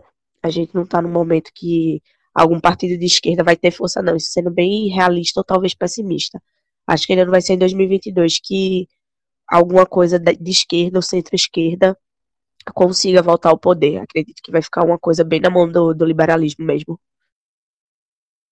Eu acho que ainda falta tempo demais para a gente poder, poder dizer isso querendo ainda são quase, quase três anos para a próxima eleição, tendo uma eleição aí no meio. Então, com certeza, muita coisa ainda tem para ser revirada. E assim, eu discordo quando, quando a gente coloca que o Bolsonaro usou o PSL como se na junção Bolsonaro-PSL quem tivesse ganho mais fosse Bolsonaro, que não foi.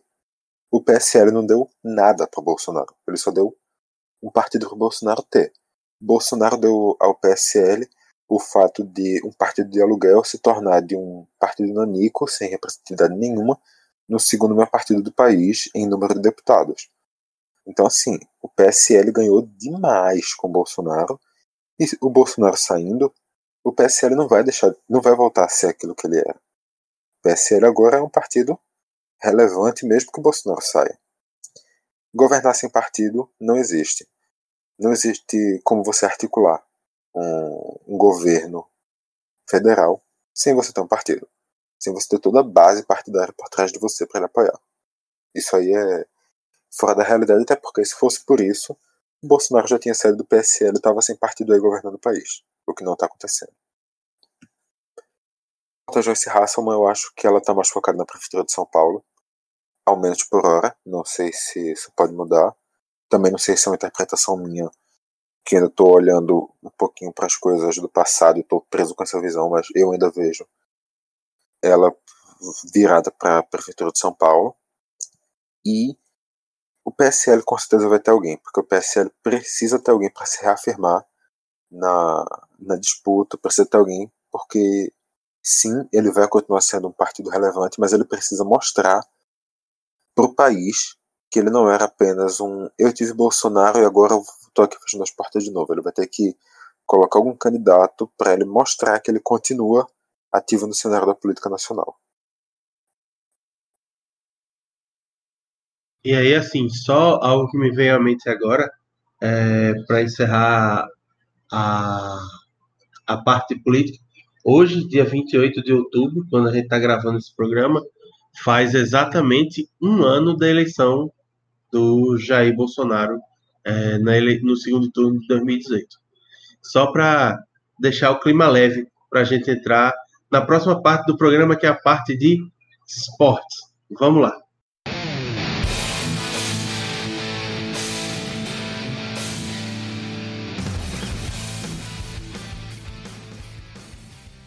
E começando a parte de esportes, a gente já começa com um, uma coisa um pouco chata, uma coisa um pouco inconveniente que aconteceu lá para as bandas azuis do Rio Grande do Sul. É, Grêmio e Flamengo fizeram a semifinal da Libertadores para enfrentar o River Plate, que conseguiu uma derrota a garantir a vaga contra o Boca Juniors e parece que um caminhão vermelho e preto passou por cima dos gaúchos. É, eu queria começar com o Manu. E aí, Manu, tu viu o jogo? O que, que tu achou? O que, que tu acha do momento do Flamengo? Esse time que é o time brasileiro na final da Libertadores, mas eu não sei se é o Brasil na Libertadores. Para começo de conversa, eu quero mais que o Flamengo se foda e meu pau cresça. Obrigada. Então deixa, obrigada. É, basicamente é isso que eu penso. Odeio o Flamengo com todas as minhas forças. É, assim como odeio o Corinthians e o Santa Cruz. Mas, enfim, falando sobre isso especificamente, deixando meu clubismo safado de lado, acredito que o Flamengo tem é, uma equipe foda, uma equipe muito boa. Acredito que meu Deus, eu vou zicar agora. Nem Deus tira esse título do Flamengo. É isso que eu penso. Beijo e fica com Deus. E não, o Flamengo não é o Brasil na Libertadores. O River é o Brasil na, Liber... na Libertadores. Beijo e fica com Deus. Eu tenho uma pergunta, mano. É, nem Deus tira o título do Flamengo. Mas e Jesus? Jesus is King. Ah, certo, certo. E assim, eu concordo um pouco com o Manu eu não, eu, eu não gostei nem um pouquinho da final da Libertadores, porque o River tirou meu boca. Depois o Flamengo tirou o Grêmio, que é um time porque eu tenho alguma afeição. E eu odeio o Flamengo ainda mais por ele me obrigar a torcer pelo River. Pra mim é isso. Bom, que primeiro, meu boca, tu tá de sacanagem com a minha cara, tá certo? E aí, segundo, é, era uma coisa que eu. safado era uma coisa que eu também não queria, pois é, como torcedor do único rubro-negro que importa no Brasil, que é o Esporte Clube do Recife, é, eu não queria que o Flamengo passasse, mas era algo que se tornava cada vez mais improvável com o desempenho do time em campo. É, o Flamengo nada de braçada no Campeonato Brasileiro. É, faz uma campanha espetacular desde a chegada do Jorge Jesus e assim para mim, já ganhou o Campeonato Brasileiro, tipo, não tem nem concorrência mais. O pessoal vai brigar só pelas vagas na Libertadores e tal, porque o título já era. E aí, assim, quando a gente vê dois dos times de maior é, capacidade competitiva do país se enfrentando e um sendo é, a, vou dizer não vou dizer nem tipo é, sobrepujado é sendo esmagado que o Grêmio foi esmagado nos dois jogos em casa não perdeu de goleada, porque o Flamengo teve três gols anulados. Mas, assim, foram quatro gols feitos no empate em 1 a 1 E no Rio de Janeiro foi um massacre. É, o Grêmio em nenhum momento teve capacidade de incomodar de fato. E aí acabou depois do primeiro gol, quando virou o segundo tempo, tomou o segundo, tomou o terceiro, tomou o quarto, tomou o quinto e tinha vaga para muito mais. Então, assim, é, não há quem não há como dizer que existe um time no Brasil hoje que jogue mais do que o Flamengo, jogue mais futebol que o Flamengo. Não há. É, na minha opinião, é um time que, se a gente for contar os 11 titulares, é, conta com, sei lá, pelo menos em nove das posições jogadores que têm os dos melhores desempenhos do país. Eu acho que eu tiraria apenas o, o William Arão, que para mim não é dos melhores volantes do Brasil. Mas é, é o, o que o Jorge Jesus conseguiu fazer, implementar no Flamengo com as peças que tem, é um negócio muito. É uma dominância impressionante. E aí, é, conversas que eu tenho tido com amigos e tal, é algo que, assim, para mim, deve ser o início de um domínio muito extenso, porque o Flamengo sempre foi um time que teve muita grana, teve muita mídia, e aí, só que o problema é que era um time extremamente desorganizado e endividado. A partir do momento em que o clube se organiza, que o clube paga suas dívidas, ele tendo muito mais mídia que os outros e tendo muito mais dinheiro que os outros, a chance dele esmagar a concorrência é enorme, que é o que a gente começa a ver, na minha opinião, agora é, do meio para o fim dessa temporada 2019. Então, assim, já cravo de agora, eu acho que o Flamengo é sim muito favorito contra o River e pelo menos do lado argentino da da final, eu fiquei satisfeito com a passagem do River contra o Boca. É, prefiro o River, prefiro os Missionários do que a galera de da La Boca. E aí, assim, é, o River é o Brasil da Libertadores, porque todo mundo que não é torcedor do Flamengo tá querendo mais é que o Flamengo se arrombe. Mas eu acredito que é uma final justa e são, para mim, os dois melhores times da competição. Só para acrescentar uma coisa, Iago. Isso é que tu falou que o, a organização financeira do Flamengo que leva ele ao posto que ele está. Eu tenho uma esperança, não sei se é uma esperança infundada, mas eu tenho essa esperança que tenho, na verdade, até um pouco de sensação de que isso tem um grande potencial de se tornar escola para outras equipes, que a gente pode começar a ver agora no Brasil outros clubes entrando na organização interna que vão levar também essa situação. O que pode ser muito bom para o futebol brasileiro. A gente vê o Palmeiras tentando organizar suas contas. A gente vê o Botafogo que está completamente acabado financeiramente, fazendo trabalhos de reorganização financeira. Então, eu tenho expectativas para o futuro.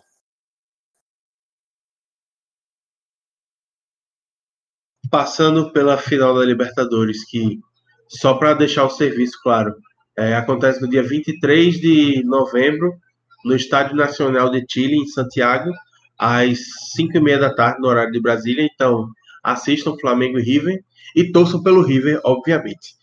E para dar seguimento na parte de esportes, aconteceu também no último domingo o Grande Prêmio do México de Fórmula 1, no qual Lewis Hamilton quase foi campeão, mas deve ser apenas questão de tempo para que ele confirme o, o seu título no próximo GP, que é o GP dos Estados Unidos. Não é isso, Vitor?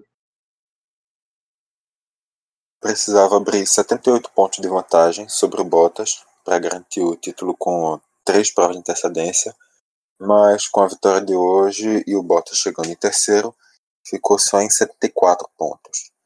Mas assim, a vitória de hoje foi só porque deu tudo errado para todo mundo.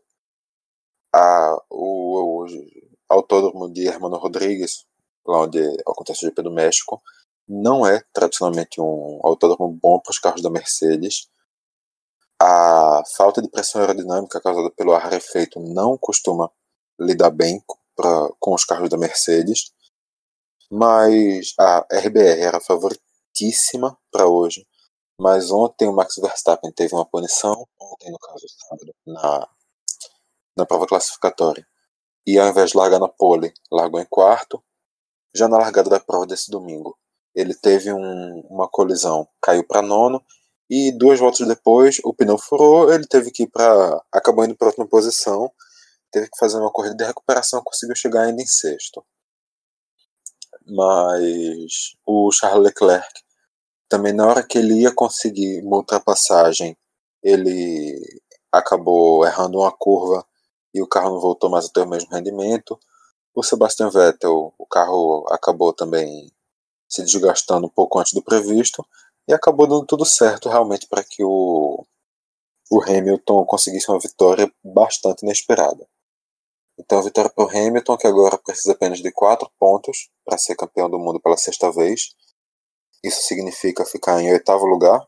Isso se o Bottas ganhar, porque se o Bottas não ganhar, aí fica mais fácil ainda. Arrisco dizer, não parei para fazer as contas, mas arrisco dizer que se o Bottas chegar em segundo, o Hamilton já é campeão mesmo que não pontue.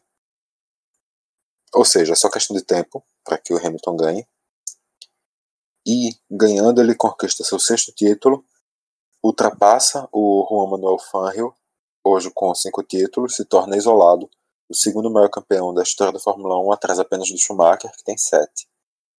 E em 2020, a última temporada com esse regulamento, o último ano dele com, com o contrato com a Mercedes, já se fala em bastidores que ele pode estar tá negociando com a Ferrari para 2021, porque com o novo regulamento a Ferrari deve voltar a ganhar força. Então, 2019 já é basicamente página virada na Fórmula 1, é só esperar agora a confirmação que deve vir lá no Texas, na prova que já acontece na próxima semana.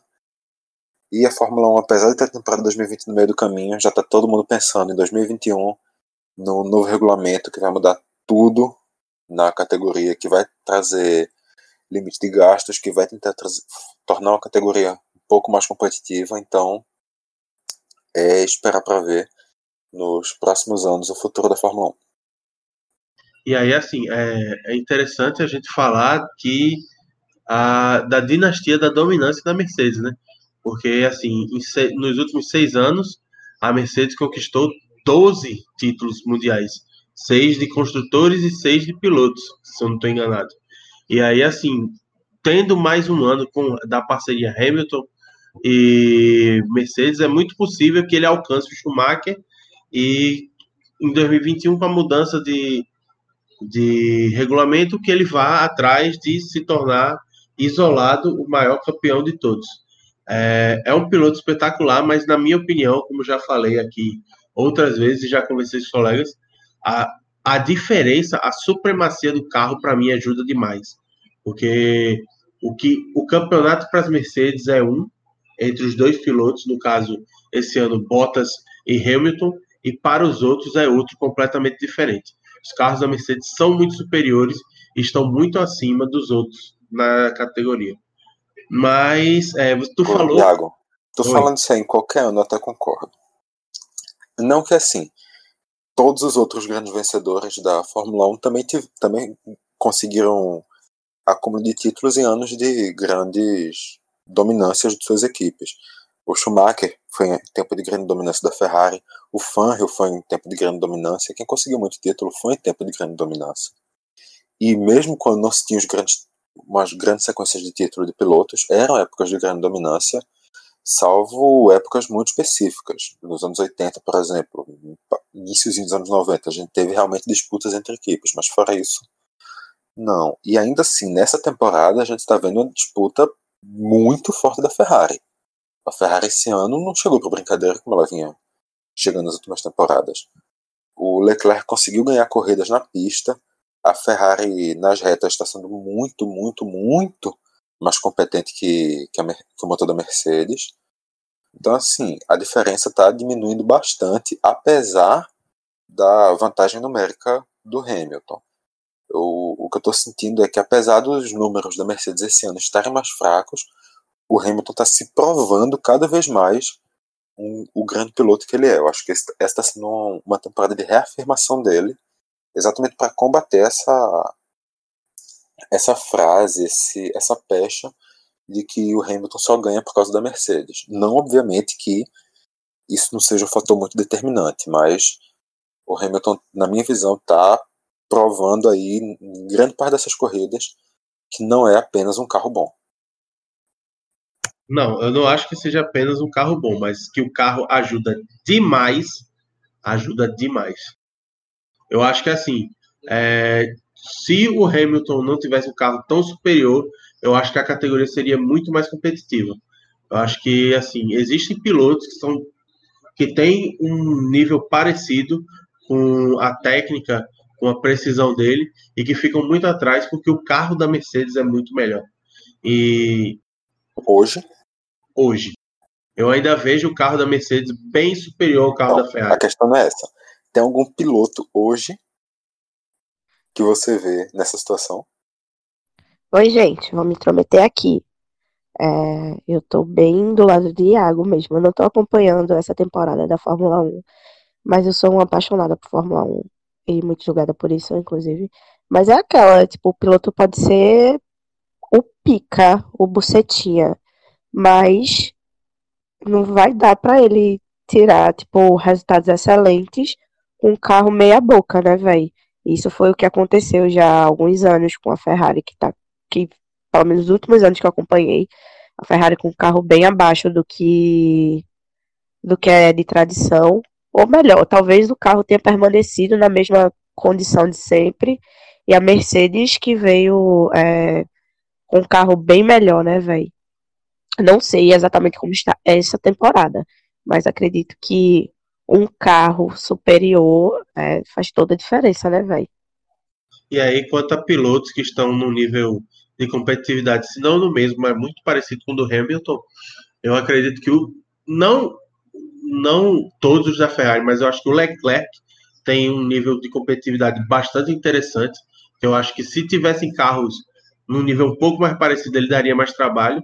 E também acredito que o Verstappen também vem muito bem essa temporada e que se tivesse um carro melhor, também daria muito mais trabalho do que dá. Mas aí, assim, obviamente não é dizer que, ah, não, o Hamilton é só um carro. Não é tipo um. Não é me botar no, no volante de uma Mercedes que você é campeão mundial. Não, claro que não.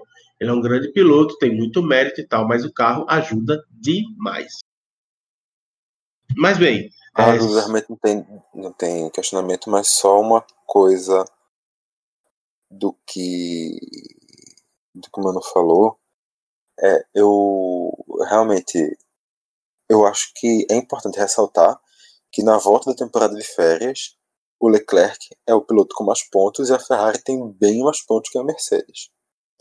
Eu acho que isso mostra que é possível sim competir com a Mercedes, que a diferença foi reduzida muito que o negócio está bem mais competitivo do que estava antes. Eu não estou dizendo que nas últimas temporadas não teve. Eu não estou dizendo que Alonso não merecia ter ganho o título mundial pela Ferrari. Alonso merecia ter ganho o título mundial pela Ferrari.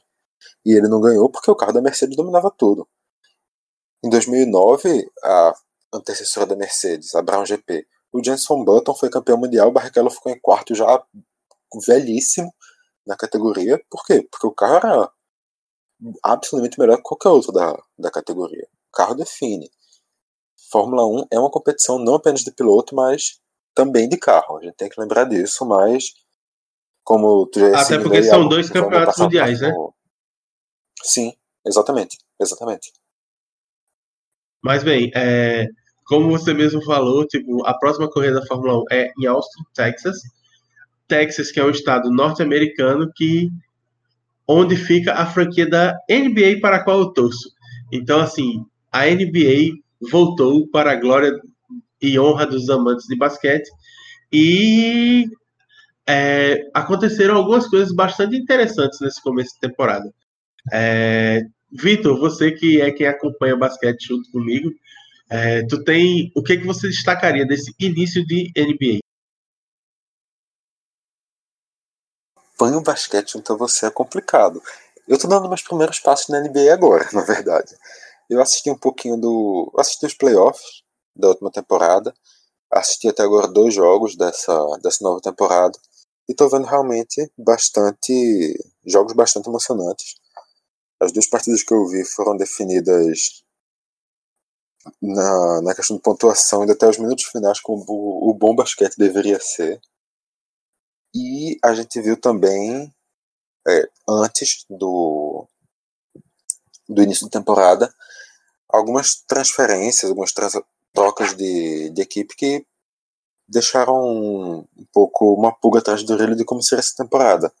A gente viu, por exemplo, alguns jogadores do Toronto Raptors, atual campeão, primeiro campeão canadense da história da NBA, a gente viu alguns jogadores saindo de lá para defender outras equipes. E isso, por exemplo, o Kawhi Leonard, que foi um dos principais jogadores do Toronto na temporada. Então, MVP das finais. Sim, MVP, caso o, o ouvinte não saiba, é ele foi o melhor jogador das finais da, da NBA, que no caso foram seis jogos, se não me engano. E assim. Foram seis jogos, a série acabou 4 a 2 E é, no caso deu melhor de sete. E assim, o. Agora, como vai ser o Toronto sem seu principal jogador? E ele foi pro Clippers, salvo engano. Como é que vai ser o Clippers recebendo um jogador desse peso? O Clippers já começou vencendo o Golden State Warriors, que era o atual vice-campeão, e considerada a equipe de ponta da NBA. Para a glória então, e honra do Senhor Jesus. É, uma equipe assim, muito amada por Iago, por chamada assim carinhosamente de monstrinhos nazistas do meu coração, né, Iago? O império do mal está caindo. Assim, a gente vê realmente uma temporada que promete algumas reversões de poder, digamos assim.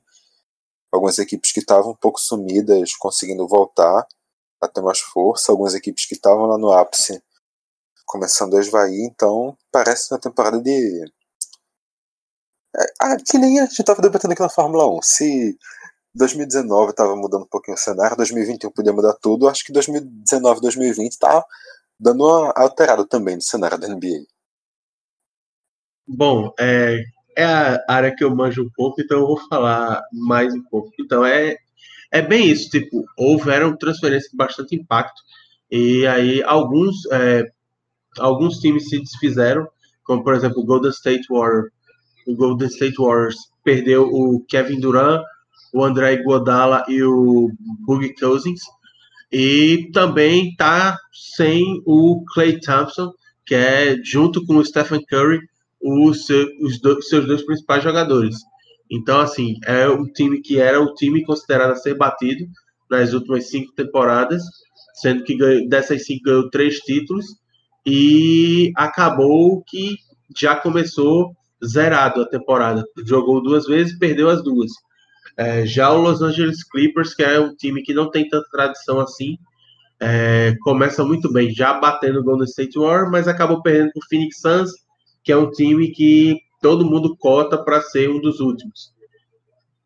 Tem o Los Angeles Lakers, que contratou o LeBron James na última temporada, mas que também trouxe o Anthony Davis. E aí está montando uma dupla muito importante no cenário do basquete, e por aí vai. E aí, assim, o meu, infelizmente, o meu time, o San Antonio Spurs, não contratou ninguém de tanto peso e deve ficar ali naquela meia bomba de sempre e torcer para que o Greg Popovich arrume o coelho na cartola e a gente consiga chegar pelo menos nos playoffs. Amém. E por fim, a gente tem que citar os Jogos Mundiais Militares que se encerraram neste final de semana e trazem alguns atletas de bastante peso e importância. Por exemplo, o Brasil é um país que conta bastante com atletas de ponta que disputam Jogos Olímpicos, que são militares e que estiveram presentes no evento. E aí, Vitor? O Brasil ficou em terceiro na, no quadro de medalhas, foram 88 medalhas, salvo engano. E uma história interessante é que teve um atleta do judô que ele não queria participar dos Jogos Mundiais Militares, porque era na mesma época do, do Grand Prix do judô, que é uma etapa muito mais importante para ele. Ele disse para os militares: Olha, eu não quero. Os militares disseram: Ah, você tem que ir porque a gente te paga. Ele disse: Tá bom, não me paguem mais. Ele simplesmente saiu e foi disputar as coisas dele e agora ele não ganha mais o dinheiro que os militares dão como incentivo ao esporte. E é isso. Que delícia! Então, Adorei o silêncio de tensão. Pois é, toda vez que a gente vai falar de militar aqui no Brasil, a gente fica um pouco tenso, né? 55 anos de é, um negócio não muito legal que rolou aí, que tem gente cultuando até hoje, é bom a gente sempre ter cautela. Mas com isso a gente encerra a nossa parte de esportes e vamos para a parte das bizarrices, porque é de dar risada que o meu povo gosta.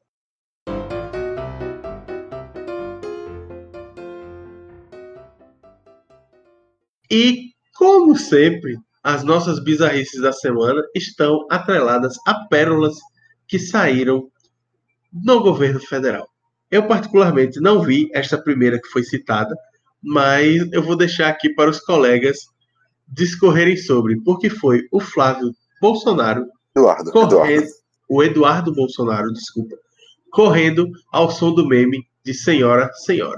Se você não conhece o meme de Senhora, Senhora, era uma funcionária fantasma de, eu não lembro agora de que órgão governamental que era, que ela ia, foi, ia ser interpelada por uma repórter, e aí, ao ver que a repórter ia perguntar sobre o tema da repartição, que ela ganhava o dinheiro e não aparecia, ela simplesmente saiu correndo e a repórter saiu com o microfone em punho, gritando senhora, senhora.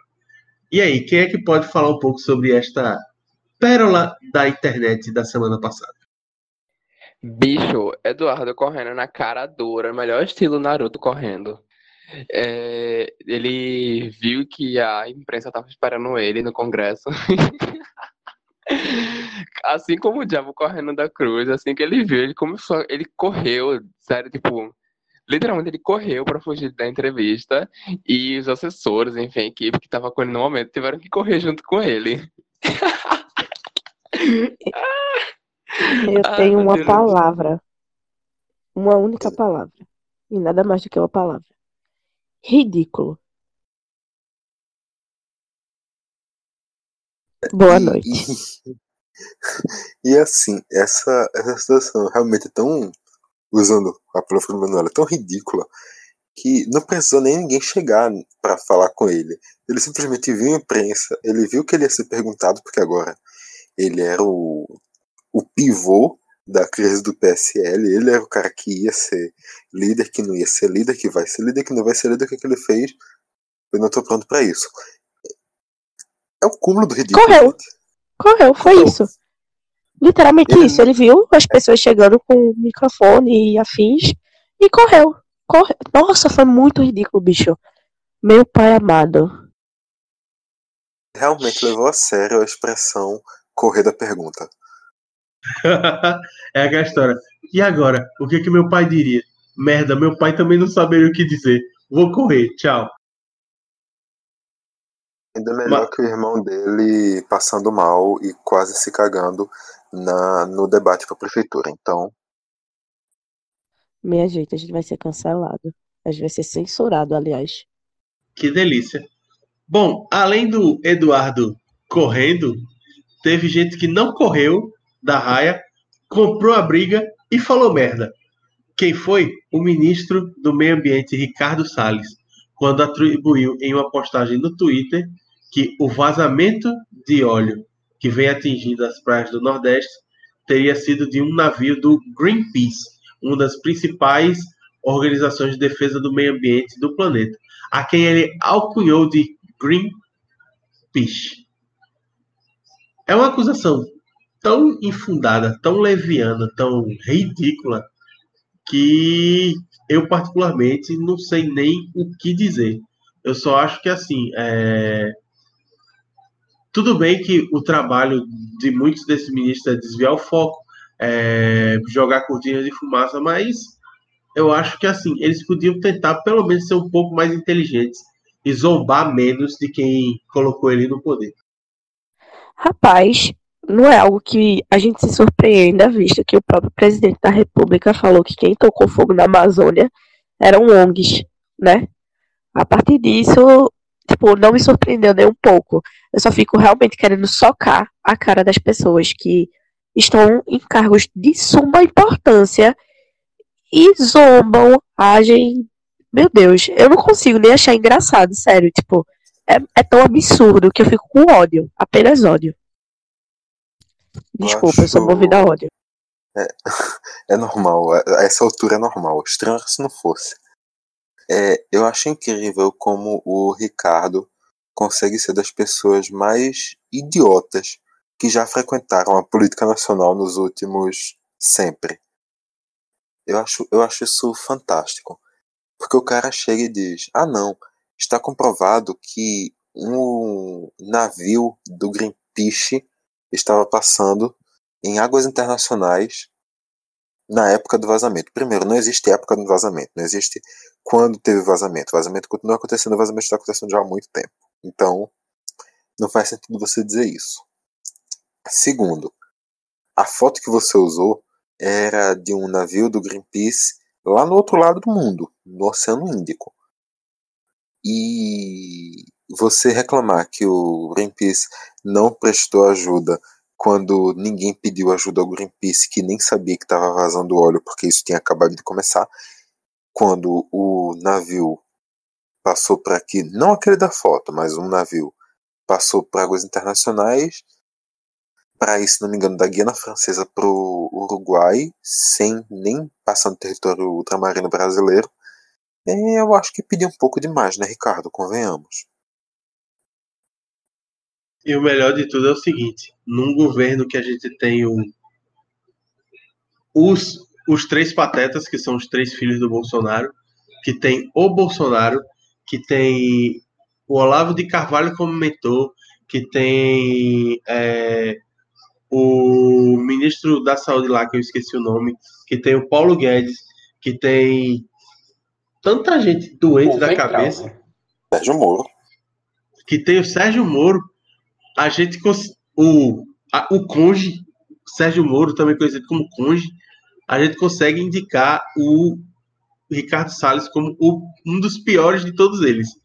Mas eu, eu acho que o próximo, da próxima bizarrice, consegue competir de peito aberto com o Ricardo Salles, que é o Abraham Weintraub. A disputadora. Que soltou a seguinte frase: Eu sou uma pedra. Vai, Victor. Não, porque eu não sou o Davi que enfrenta o Golias. O Davi que enfrenta o Golias é o Bolsonaro. Eu sou a pedra que o Bolsonaro joga. Eu sou uma pedra. Esse foi o Abraham Weintraub, afirmando uma coisa que todo brasileiro é obrigado a concordar: que ele é um ser inanimado que não pensa. Essa pedra podia ter ido pra puta que o pariu, né? Quando o Bolsonaro jogou. Mas, sinceramente, eu acho que hoje estar no governo brasileiro é mais ou menos esse conceito. Não está muito distante, não. Ser uma pedra tirada a esmo que nunca acerta o alvo desejado. Também estar no governo brasileiro é tipo ir pra puta que o pariu mesmo. É isso que eu tô dizendo. é, pode ser também. Mas, enfim, alguém que tem mais algo a comentar sobre esses momentos bizarros que nós estamos sendo agraciados todos os dias. Não, só reforço que a gente tem que fazer alguma coisa, minha gente. Não tem condição da gente continuar pagando mico.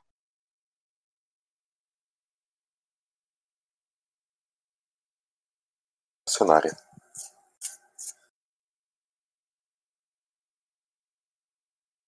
A minha mensagem final para esse programa é: não é mole não, B. Então, assim, com tudo isso, acho que nós encerramos o programa de hoje. Depois de começar cabalisticamente à meia-noite a gravação. Estamos encerrando aqui às 5 horas e 40 minutos dessa segunda-feira, certo? Essa gravação maravilhosa em que está todo mundo praticamente desmaiado em seus computadores. Mas estamos muito felizes porque vamos deixar um produto muito legal para quem está nos ouvindo e quem teve a paciência de chegar até aqui. Então, só para nós encerrarmos de maneira bonita, legal e carinhosa, eu vou chamar Vitor Aguiar, o menino das redes sociais do Caixa de Brita, para deixar as nossas redes para você que gostou do conteúdo e que quer nos acompanhar. Vai, Vitor, vai que é tua. Ah, eu achava que tu ia me chamar para chamar a musiquinha lá do, dos protestos do Líbano, ou cantar o Kill Baby Shark de novo. Não, não, isso aí vai ser o encerramento do programa. Ah, tá, tá certo, tá certo. Agora, agora fiquei animado de novo. Obrigado. Porque assim, sabe como é, né? Vai chegando perto das seis da manhã, das 24 horas acordado, você começa a ficar com a cabeça mais infantil. Mas enfim. É, é aquela história. Você devia me responder com um obrigado, amigo. Você é um amigo. Você perdeu a oportunidade. Mas tudo bem, eu vou deixar passar. Eu perdi a oportunidade, verdade. Será Mas, que enfim. Bolsonaro e sua trupe não dorme? Porque tu falou que quando vai dando 24 horas a cabeça vai ficando mais infantil. A gente já faz 5 anos que eles não dormem, né? Por isso que estão assim. Faz muito sentido. Isso explicaria muita coisa. Mas, enfim. Se você quiser acompanhar a gente e escutar mais críticas legais incutidas ao Bolsonaro em cada um dos nossos programas, você pode ir no caixadebrita.com, você pode ir no seu feed de podcast e pesquisar por Caixa de Brita, que vai ter todos os programas que a gente faz lá, programa de cultura, de esportes, de variedades, de política também, por que não? E você pode também acompanhar a gente pelas redes sociais para saber o que a gente está fazendo e poder chegar no que a gente está fazendo sem precisar procurar a gente diretamente. Você faz isso no Twitter e no Instagram, arroba Caixa Brita, e você faz isso também no facebook.com barra Caixa Brita. Qualquer rede social é só procurar Caixa de Brita e encontra a gente. É isso. Então eu vou chamar pela última vez os meus amiguinhos para que a gente possa se despedir de todos vocês. Valeu, Lúcio, muito obrigado e boa sorte na edição desse programa. Tchau, gente que ouviu o programa e não quero nem pensar nessa edição. A força esteja com você, Lúcio. É, eu quero também chamar Manu Andrade e desejar melhoras a ela desta gripe que está acabando com a população de Recife. Nossa, bicho, se eu não morrer, estarei na próxima gravação. Valeu a todo mundo que chegou até aqui e mandem boas energias ou remédios. Remédios, eu prefiro remédio do que boas energias para mim, porque aí eu fico boa e gravo melhor. Beijo e é isto. Vitinho, dá o teu último recado. É, baby shark turu turu turu baby shark turu turu turu baby shark turu turu turu baby shark. É esse o meu último recado. Bom, eu acho que depois desta interpretação maravilhosa desse clássico infantil, não há muito mais a dizer. Só valeu, galera. Tchau. Até semana que vem. Beijo no coração e força, porque a semana tá começando.